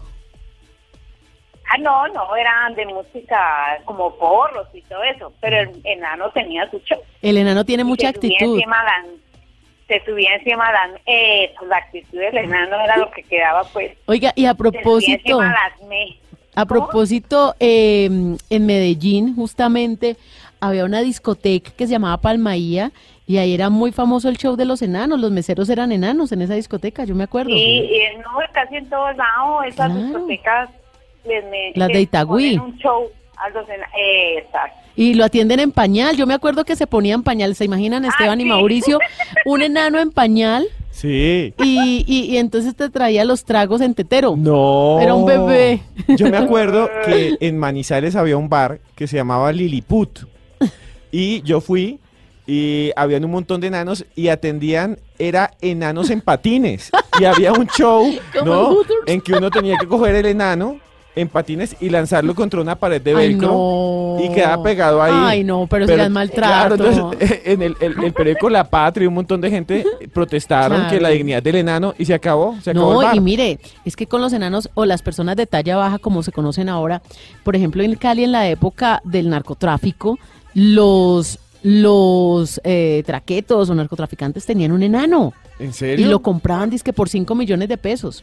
No. Y entonces mandaban a hacerle ropa, de, de se vestían ellos de ¿Cómo ropa diseñada. un ser humano, Tata, que Por es eso, tan horrible. Horrible. Y entonces se vestían igual, el, el, el traqueto y el enano. Y los dos con ropa diseñador. Como Minimi. Entonces, exactamente. Y entonces durante las fiestas el enano hacía todo lo que le mandara el señor. Y tenía que hacerlo. Como los reyes, que tenían enanos en las cortes. Exactamente. bufones. Y hoy acá en Bogotá, por ejemplo, hay un show, hay una humorista, de pronto la han visto en Sábados Felices, se llama Doña Clonada. Y resulta que Doña Clonada eh, está trabajando en las discotecas con una familia completa de enanos, mamá, papá e hijos. ¿Toda una familia? Toda una familia, mamá, papá e hijos, porque muchas veces mamá y papá no son de talla baja, pero sale el niño enano. O, o de pronto, o de pronto señora enana tiene hija normal, de talla alta. Yo- pero estos son mamá, papá e hijos todos de talla baja. Bueno, no hemos Y dejado entonces- hablar a Leida, pero, pero no, y entonces esas se- sa- hacen el show de Doña Clonada y los siete enanitos en las discotecas. En las discotecas. En las discotecas de Bogotá está ese show. No puede bueno, ser. Hay una cosa que también, ya antes de dejar hablar al oyente, es que hace un tiempo pude entrevistar al hombre más pequeño del mundo y es colombiano. Ah, sí, salió en la revista Soho. Se llama Eduard Niño, creo Eduard que es. Niño, sí. Eduard Niño. Vive incluso aquí en Bogotá y realmente yo quedé impresionado porque es el hombre más enano del mundo. ¿cuánto mide? Eh, no recuerdo exactamente, pero eh, cuando uno lo veía era casi hablar con un bebé. No, Dios mío. Bueno, ¿Qué- qué volvamos a Leida. Qué pena con usted, a Leida, la dejamos ahí en el teléfono No, no, esperando. no, no, no, no, no, hombre. Bueno, Aleida. función del programa, Y usted, además de gozarse al enano en la fiesta que estuvo, ¿qué haces? ¿A qué 70, se- per- 70 centímetros. Sí, es muy pequeño. 70 centímetros tiene. Eh, no, yo soy ama de casa, ya yo tengo 57 años, ya mis épocas. No fui de mucha discoteca porque pues en ese tiempo los papás lo amarraban a uno a la casa, uno no podía salir. Eso es ahora después de vieja que se dan unos gustitos. Bueno, Aleida, ¿y usted tiene hijos? ¿Cómo es su familia? ¿A qué se dedica usted? Sí, claro, yo tengo tres maravillosos hijos. ¿Qué edades? Eh, el mayor tiene 33 años, eh, la niña tiene 32 y el menor tiene 25 años. Es increíble que eh, uno con 32 años y entonces le dice la niña, uno para los papás siempre va a ser el niño de la casa, no importa la edad que Siempre, tenga. siempre, siempre, total, Sí. total. ¿Y los Aunque sean más altos que uno. ¿Y los consiente? Yo digo, yo digo mi niña, mi niña, y dice, es que su niña cuántos años tiene, no, tiene 30, yo, ay no, ya no, no, pero para mí serán siempre mis niños. O también uno dice el hermanito. Mi hermanito. ¿Y hermanito. cuánto tiene? hermanito, 32. bueno, ¿planes de nietos hay? Sí, ya tengo dos. Ah, no, la superabuela. Ay, no, no, no me digas así, querida. ¿Abuelita no? No, sí, abuelita, no, pero me estás diciendo la superabuela. Para mí eso fue muy duro. Muy Sí, ¿no le gustó? No, no es el hecho de gustar o no gustar. Entonces, Sino hoy en día, hoy en día la situación es muy difícil. Hoy en día usted no ve una mamá, aunque las dos son muy buenas mamás. Pues es que el uno tiene 13 mesecitos y la niña tiene 6 mesecitos. Tengo la parejita. Pero es muy, pues yo no tenía planes de ser abuela todavía. Sí, pero los hijos la Y llegó sorprendieron. uno detrás del otro. Sí. Los hijos la sorprendieron, Pero Aleida. no. Aleida, los hijos la sorprendieron y le- los hijos la sorprendieron y le tocó. Ah, le tocó. Total. No tenía planes, pero vea. Total. Total sorprendida, pero gracias a mi Dios son perfectos, aliviados, son muy lindos los dos. Gracias a mi Dios. y es más tienen unas consentido. buenas mamás. Sí. claro, dicen que uno de abuelito es más consentidor porque ya Alcahuetas. que los corrija el papá y la mamá, pero uno les Sí, dicen que alcahueta. Pues vamos a ver cuando crezca. ¿Y qué? Porque ¿Qué soy hacen? del pensar que soy del pensar que los hijos son de la mamá Mm, Sí, sí, sí. y los dos nietos son de los hijos. Eso le iba a preguntar. Entonces, De que si eran de su, de su niña de 32, o, eh, entonces son de su hijo el de 33 y del menorcito de 25. y el menor que nunca, nunca lo oíamos hablar de novias. Él es mm, músico, Ah. él es raza, eh, pero él siempre soñaba en viajar y viajar y hacer su música, su música, su música. Cuando, ay no, cuando mamá esté, está embarazada, yo no, ¿qué es eso? Dios mío. Pero ya, ¿Sí llegó con la bendición debajo del brazo? Sí, no, yo no creo eso. No, ese cuentico que le decían a uno que el hijo viene con la arepa debajo del brazo, eso es mentira, no es para Con la arepa. a ver. Con la arepa. En Medellín es con la Claro, arepa. en Medellín, obvio, obvio. En Medellín no comen pan, con pura arepa. No, es que ese es el dicho. Cada No. hijo nace con su arepa bajo el brazo, Pero su pan debajo del brazo. No, No, Aleida, aquí en, mentiras. aquí- aquí en el altiplano cundiboyacense decimos cada niño viene con su pan debajo del brazo, no con la arepa. Sí. Sí. Y me imagino que en, en la costa yo estoy aquí La en butifarra. Con la butifarra debajo del brazo. Sí, seguramente. Y en el valle con el aborrajado bajo el brazo. La marranita. No, con el pan de ono. Pero Ah, el pan de como yo estoy aquí en Medellín, estoy bueno debajo de la arepa. No, igual, esto sí no es para trabajar. Bueno, Leida, Pero bueno, y, es- y esa entonces usted vida, se ¿no? dedica a vivir la vida, a oír bla bla blue, a brujear con las amigas que se la pasan haciendo con sus hermanas.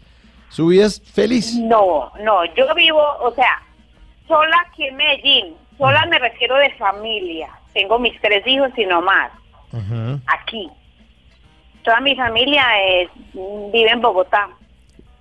Mm, ¿Y cada cuánto Eh, las visita? Uy, no, hace como dos años que se murió un hermano y no he vuelto. No, tiene que venir antecito. No, no, no, no, yo me hablo todos los días, pero pues es que es muy difícil. Ya uno con estos pelados tan grandes. Más fácil. No, eso cree uno que más fácil, no. Porque, ay, me almorzaron. O bueno, yo soy como una mamá muy gallina. una mamá muy gallina que, ay, es que este no ha almorzado, este no ha comido. Porque no- yo madrugo mucho, de yo me acuesto muy temprano. Igual yo escucho mucho porque me acuesto con el radio. Ah, eso está muy bien, eso está Soy muy de bien. escuchar todo el día. Muy todo el día. Les cuento, mi televisor se prende, me ya por las últimas. Porque de no, de no prenderse se dañe. Sí, de Pero yo soy más radio, radio, radio. Eso Yo escucho muy toda la mañana Blue Radio a mediodía. y Ah, cuando apareció el programa de ustedes también me pegué a eso. Qué bueno, Aleida. Ya llevamos cinco meses al aire y esperamos eh, pues seguir, seguir muchos meses más, muchos años más.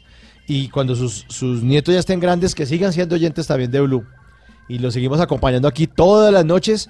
Ya sabe Aleida que nos tiene de compañía de lunes a jueves, desde las 10 de la noche hasta la 1 de la mañana. Aquí está, va a estar Bla Bla Blue. Y estos personajes aquí en esta mesa que tratamos de hacerles un programa de una vida agradable con buena música. Acompañarlos en esta madrugadita. sí. Aleida, gracias, que esté muy bien. Gracias por su llamada. Mi reina. Bueno, bueno, que estén muy bien y que mi Dios los bendiga a todos y que sigan así. Claro que sí, Aleida. Un abrazo y a sacar tiempo para visitar a la familia en Bogotá, que esos acontecimientos tristes, esas pérdidas no sean el motivo para unirlos, ¿no? A uno que muchas veces nunca en el año le saca tiempo para visitar a los hermanos, a los tíos, pero mire, la última vez que vino fue a enterrar a un familiar. Así es. Triste. Así es. Bueno, música, música, pongámonos felices aquí en Bla Bla Blue. Aquí hay música que tiene que ver con los enanos. Recomendación de, de don Esteban Cruz. Ahí está una canción que se llama Es que los enanos bailan. A ver si les gusta.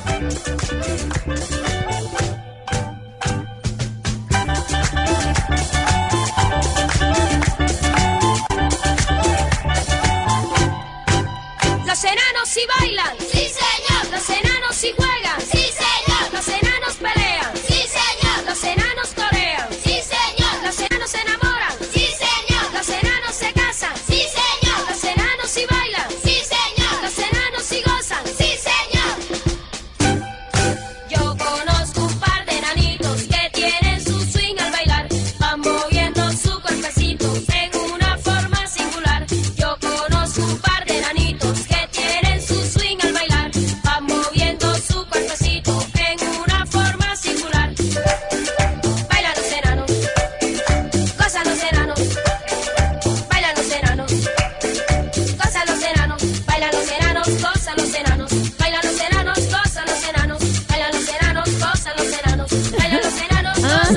Señor, esta canción la habíamos escuchado. En mi niñez la oí. Claro.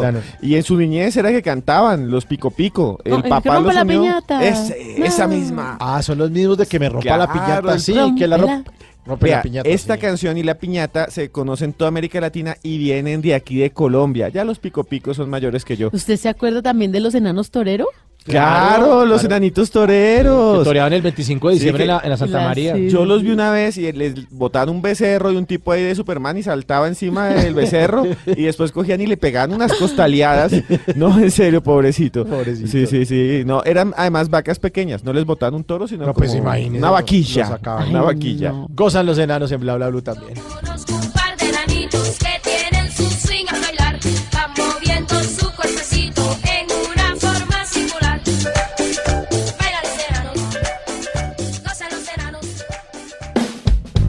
Bla bla blue. Porque en la noche la única que no se cansa es la lengua. Porque la vida viene sin enanos, perdón, sin instrucciones. Llega Tata Solarte con los Tata Tips. Bueno, recomendaciones todas las que ustedes quieran hacerme llegar para los Tata Tips, los pueden solicitar en mi cuenta de Instagram, arroba tatasolarte. Gracias a los que me han enviado tips también, porque muchos me han dicho, mira, hablé con mi abuelita y me dijo que para la ropa, para blanquearla use esto y esto y esto. Me encantan estas recomendaciones. Pues tengo esta inquietud. Dice, cada vez que me levanto mis labios aparecen cuarteados y agrietados. Tengo el gran problema de tener labios secos. Hasta para hablar o besar a mi pareja comienzan a sangrar y arder. Uy, no. Duro, ¿no? Bueno, ¿qué remedio casero, tipsito Tata, por favor, existe para hidratar mis labios secos? Entonces, aquí está el Tata Tip para ella que tiene los labios secos o para usted que está empezando a notar resequedad o que siempre tiene que usar algún hidratante. Pues esto es caserito. Remedio casero, porque usted sabe que consigue en el mercado manteca de cacao, consigue en el mercado eh, es chapstick, Sí. eh, consigue muchos hidratantes para los labios. Caléndula, ¿no? También. También. Entonces, este tipcito que le voy a dar es sencillito. Usted simplemente moja un pedazo de algodón en aceite de oliva. Si es extra virgen, pues mejor el algodón, el aceite de oliva. y lo esparce sobre los labios partiditos. Mire, en tres días usted ya va a ver los resultados. ¿En serio? Sí, en una motita de algodón, aceite de oliva extra virgen. Ese es un tipcito. Ahora, si no le gusta el tema del aceite de oliva, pues para que usted tenga también una forma preventiva de que para no llegar a esos labios tan cuarteados o tan resecos o incluso que sangren, hay un truquito casero de exfoliación de labios. Exfoliación de Sí. Mire, usted mezcla un poquito de aceite con azúcar y con un algodón o gasita se lo va a frotar en forma circular, como haciendo un masajito en los labios, como cuando uno se hace la exfoliación en el cuerpo, Sí. pero esta vez en los labios con aceite y azúcar. Ahí de vez en cuando usted lo puede hacer, generalmente una vez por semana. Es una forma también de retirar piel muerta, de hidratar labios de manera Ah, claro, porque el azúcar va, intensiva. va levantando ahí como la piel. es como es un astringente. Exfolia- exfoliante. Exfoliante. Eso, exacto. Entonces, ya saben, todos los días, durante tres días se puede hacer la motica de algodón bañada en aceite de oliva extra virgen. Listo. Buenísimo. Y una vez por semana, la exfoliación con azúcar y aceite de oliva extra virgen. Bueno, ¿en dónde más pueden consultar Tata Tips, preguntarle En o mi- darle sugerencias? Sí, señor, en mi cuenta de Instagram, arroba tatasolarte. Ahí los estoy leyendo todo el tiempo. Bueno, y le tengo unos eh, ot- otro remedio también para los labios, para humedecer. Besar. Para besar. ¿Y sabe cuál es eh, bueno? Dormir juntitos, como Eddie Ah, Herrera. sí, Sí, como qué esta canción. delicia. Sí, señor. Usted acostarse con un buen beso y levantarse mejor todavía. Lindo.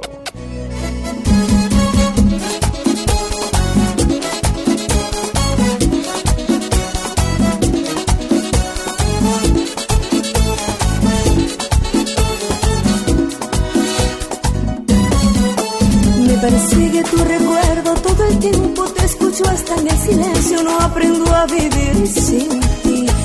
Y pongo un cubierto de más en nuestra mesa cada día, se me olvida que no estás. Mi mente niega esta verdad. Igual que a mí, que me ha dado por llegar temprano a casa. Y en tu cuarto es que recuerdo que vivo en otro lugar.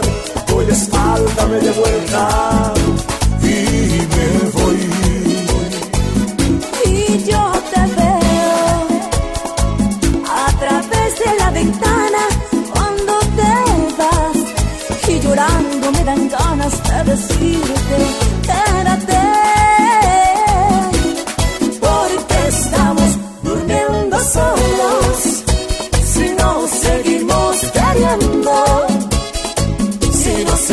seguimos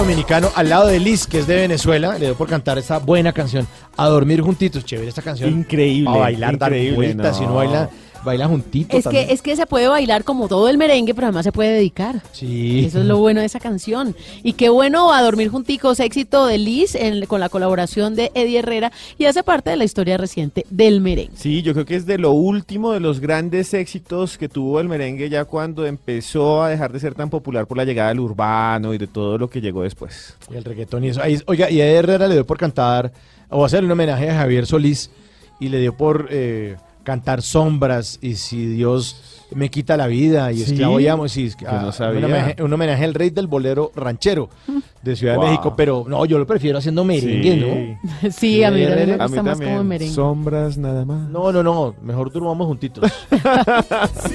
seguimos queriendo, si nos seguimos amando, no dejamos de lado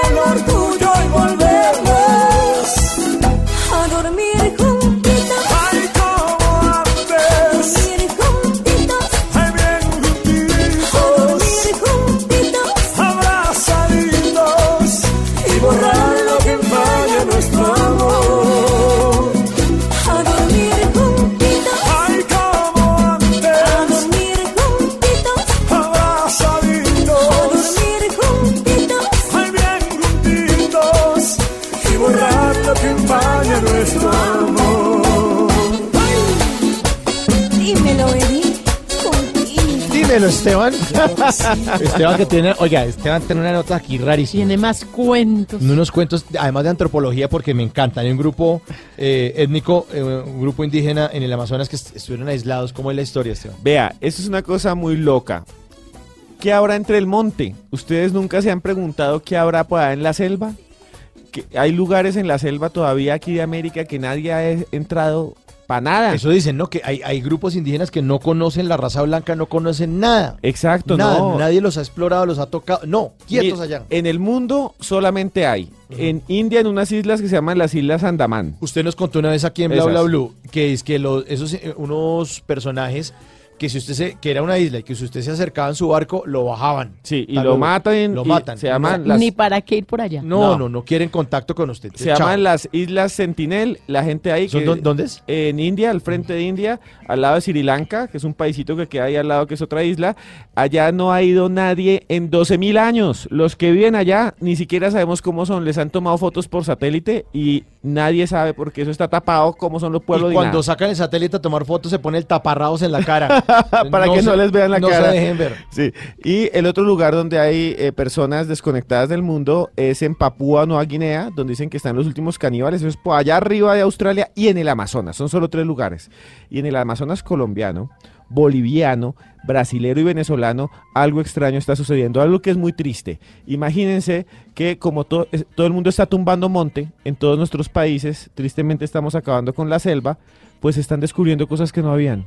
Hasta hace muy pocos días se pensaba que ahí no vivía nadie.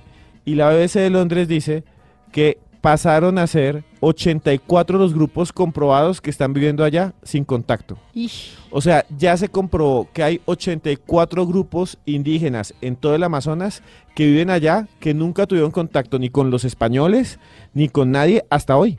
Hasta hoy porque están tumbando todo. Y, por ejemplo, un caso rarísimo, eh, señor director. Imagínense que una petrolera eh, peruana, hace apenas unos ocho meses, empezó a tumbar para allá ver si había petróleo. Y cuando llegaron, eh, dejaron ahí las herramientas y se las robaron.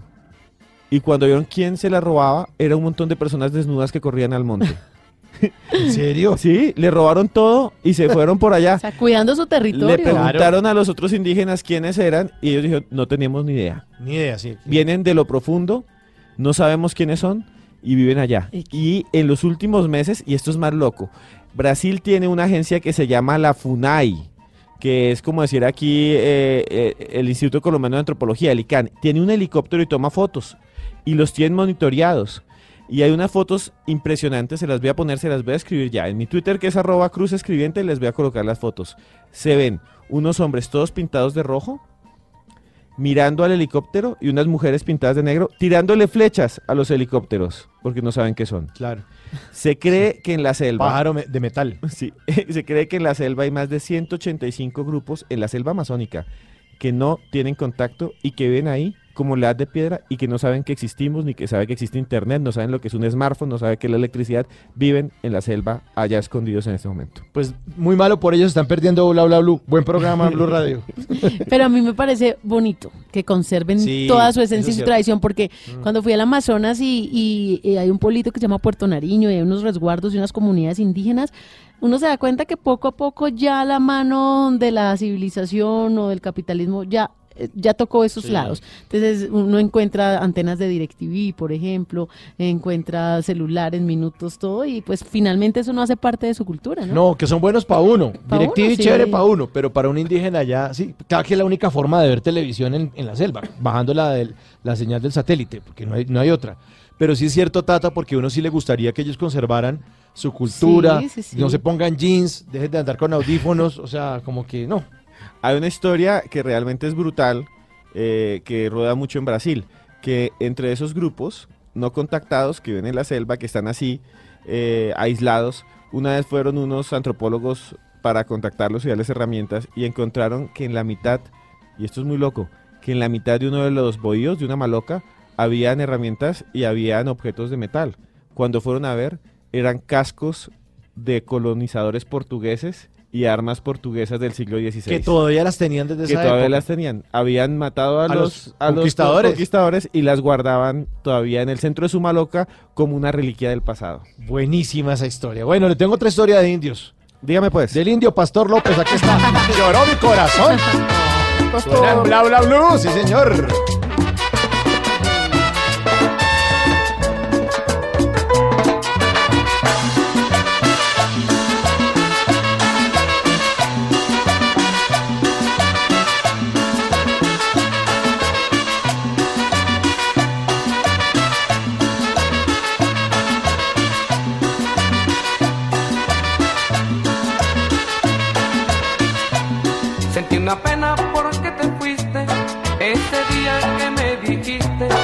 Que jamás tú me quisiste y aquí me quedé triste.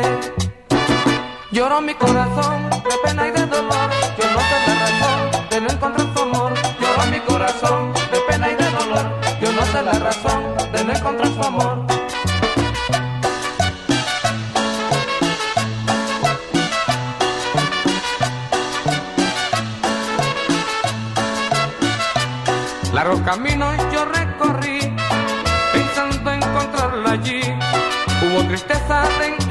señor, seguimos de homenaje, como que hicimos ayer al indio, para el indio Pastor López.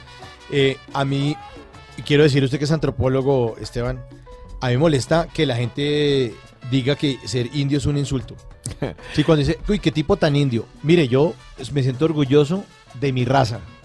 Mi papá nació en Boyacá, venimos de familia campesina, y eso es una evolución de los indígenas, de los muiscas venimos nosotros. Claro, y de muchas partes del mundo Sí, también. Yo me siento orgulloso de eso. Y, para mí, el, uy, qué tipo tan indio, me molesta la gente que utiliza la palabra indio como un insulto o, o que el indígena es menor o, o menos que alguien. Y es muy colonial y, y la palabra indio además es muy Pero- loca sí, porque pero es un pasan error. 500 años y seguimos con la bobada. Claro, Y además es un error. Es un error geográfico. Entonces venía Colón y Colón iba buscando las Indias, que es la zona donde está India, Pakistán, porque ellos comerciaban y había un montón de comercio ahí, pero no podían pasar porque los musulmanes habían destruido Constantinopla y no dejaban pasar a los cristianos. Entonces dijeron, yo tengo una mejor ruta y voy a llegar más rápido que ir por entre Asia. Y nadie le creía, entonces se vino con los barcos y cuando llegó acá dijo, estas son las Indias.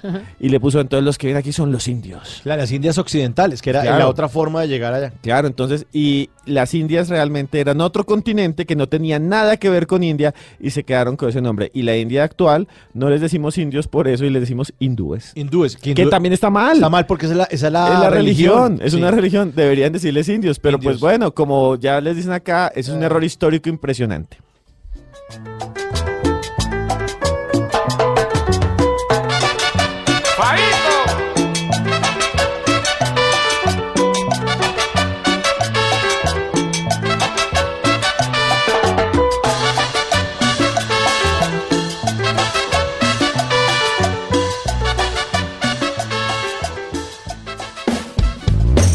Bla blue. Porque en la noche la única que no se cansa es la lengua. WhatsApp. WhatsApp. WhatsApp. ¿Qué hay que hacer? Sin lugar a dudas, imperdible la Feria del Libro en la ciudad de Bogotá. Péguese la rodadita. si puede, mire, eh, ya viene la Copa América y muchos eh, pues se van a pegar de todo lo que pasa en Brasil. Pues atención porque en la Filbo usted puede aprender portugués. En el stand de Brasil se van a ofrecer clases gratuitas para jóvenes y adultos. Otro de los atractivos. Hay 12 reconocidos autores brasileños entre ilustradores, novelistas, poetas y cuentistas con obras galardonadas a nivel internacional y traducidas a varios idiomas. El pabellón de Colombia por el Bicentenario, sensacional, una obra de teatro desde que usted entra a ese pabellón, así que también está recomendado. Y atención porque hay un pabellón especial, hay una zona para los más pequeñitos como una bebeteca. Sí, sí, sí. Pero no de beber, sino de bebecitos. Claro, de no. Yo En- estaba abriendo los ojos. ¿Cómo así, bebeteca? Sí, hay una zona de niños. de Aunque bebé. también cuando usted está allá en la feria del libro se puede tomar una cervecita y puede- vinito, depende, eso sí. sí. le- Y para los amantes del cómic y las historietas estará el conversatorio del cómic en América Latina. Ahí hay diferentes participantes de Brasil, de Colombia y eh, lo mejor es que pues también hay personajes, ¿no? Disfrazados como ya últimamente se ha vuelto tendencia Sí. en los cómicos del mundo y ahora pues, Cosplay se llama así. y ahorita pues van a estar acá en la Feria del Libro, así que imperdible. Ya empezó con todas las de la ley. Con todas las de la ley. Y Esteban, Claro, y si me ir. quieren ver a mí, yo estoy a las 7 de la noche en el Gran Salón Ecopetrol, Sala Filboe, firmando libros a las 8 de la noche ahí mismo en la Sala Ecopetrol junto con la youtuber Paulette. Eso, les iba a decir. Tenemos dos representantes de Bla Bla Blue en la Feria del Libro. Por un lado, Esteban Cruz con su libro. ¿Cómo, cómo se llama el libro? Recordémosle a los oyentes. Expedientes X Colombia. Y va a firmar los libros. Y por el otro lado, el doctor Gabriel Roar, que también el libro Hablando con mi cuerpo, también va a estar ahí en la Feria del Libro. Él va a estar el 28 de abril a la una de la tarde en el auditorio Jorge Sachs. Va a estar Gabriel Roar, que siempre nos acompaña aquí los miércoles con su famoso libro eh, que habla de- del cuerpo. El cuerpo habla, ¿por qué me enfermo? Va a estar, va a hablar de salud, va a hablar y les va a explicar a los asistentes por qué el cuerpo se enferma, cuál, cuál es el origen de las enfermedades y eso. Usted puede comprar el libro y además le puede decir a Gabriel que se lo firme de una vez. De Claro, una. dos representantes de Bla Bla Blue en la Feria del Libro, Mauro. Sí, ahí está. Súper chévere. Así que, y me decía hace unos años un amigo que no tenía plata para viajar, porque viajar le salía caro. Entonces, eh, le, entonces él decía, pues entonces le toca leer. O sea, toca leer, es la mejor forma, ¿no? Es la mejor forma de, de- de- de viajar por el mundo. Y les tengo otro lanzamiento de una novela que se llama Abril. Abril nace en enero, se llama la novela. Abril nace en enero. La escribió Armando Caicedo, un colombiano. A las 4 de la tarde, este sábado 27 de abril, en el salón también Jorge Sachs. Hay Genial. muchos, muchos eventos y de verdad que vale la pena contagiarse, eh, escarbar los libros. Para todas las edades, que es un- no es un plan excluyente. Para todo el mundo. Toda la familia. Vea, cuando uno lee un libro, le cambia la vida. Y es en serio. O sea, yo he leído libros que me han cambiado la vida totalmente. Y si uno no lee, se queda a veces estancado. Entonces, lo mejor que puede hacer ustedes es leer. Sí, señor, es leer. Y a esta hora, buena musiquita, Polo Montañés, un montón de estrellas en Bla Bla Blue.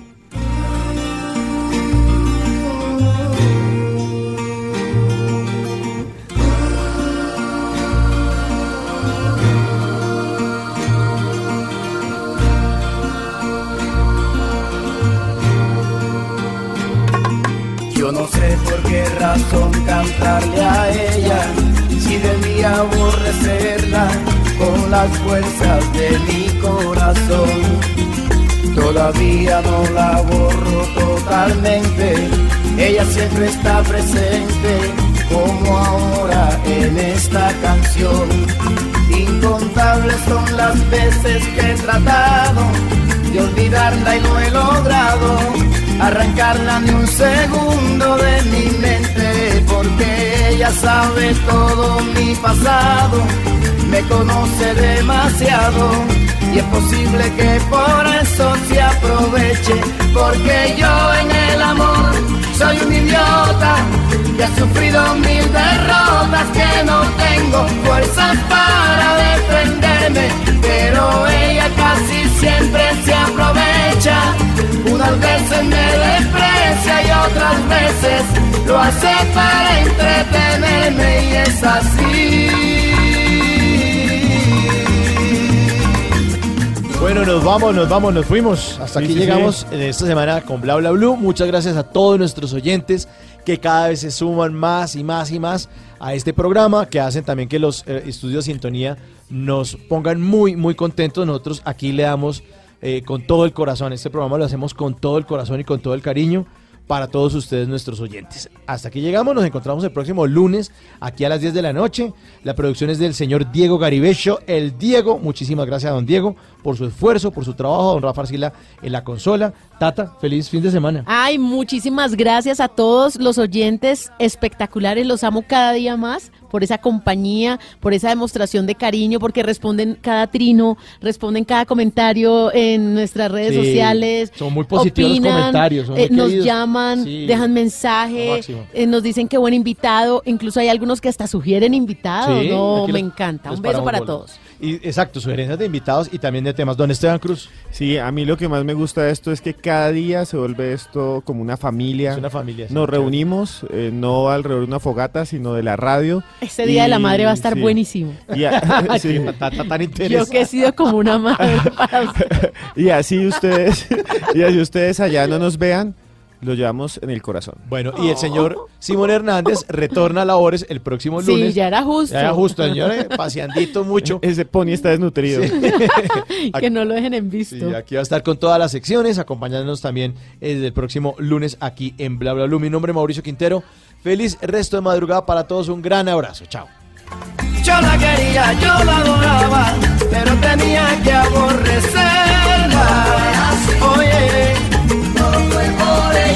Como yo quise a esta mujer, porque pensaba que era buena. Ay Dios. Yo era capaz de subir al cielo para bajarme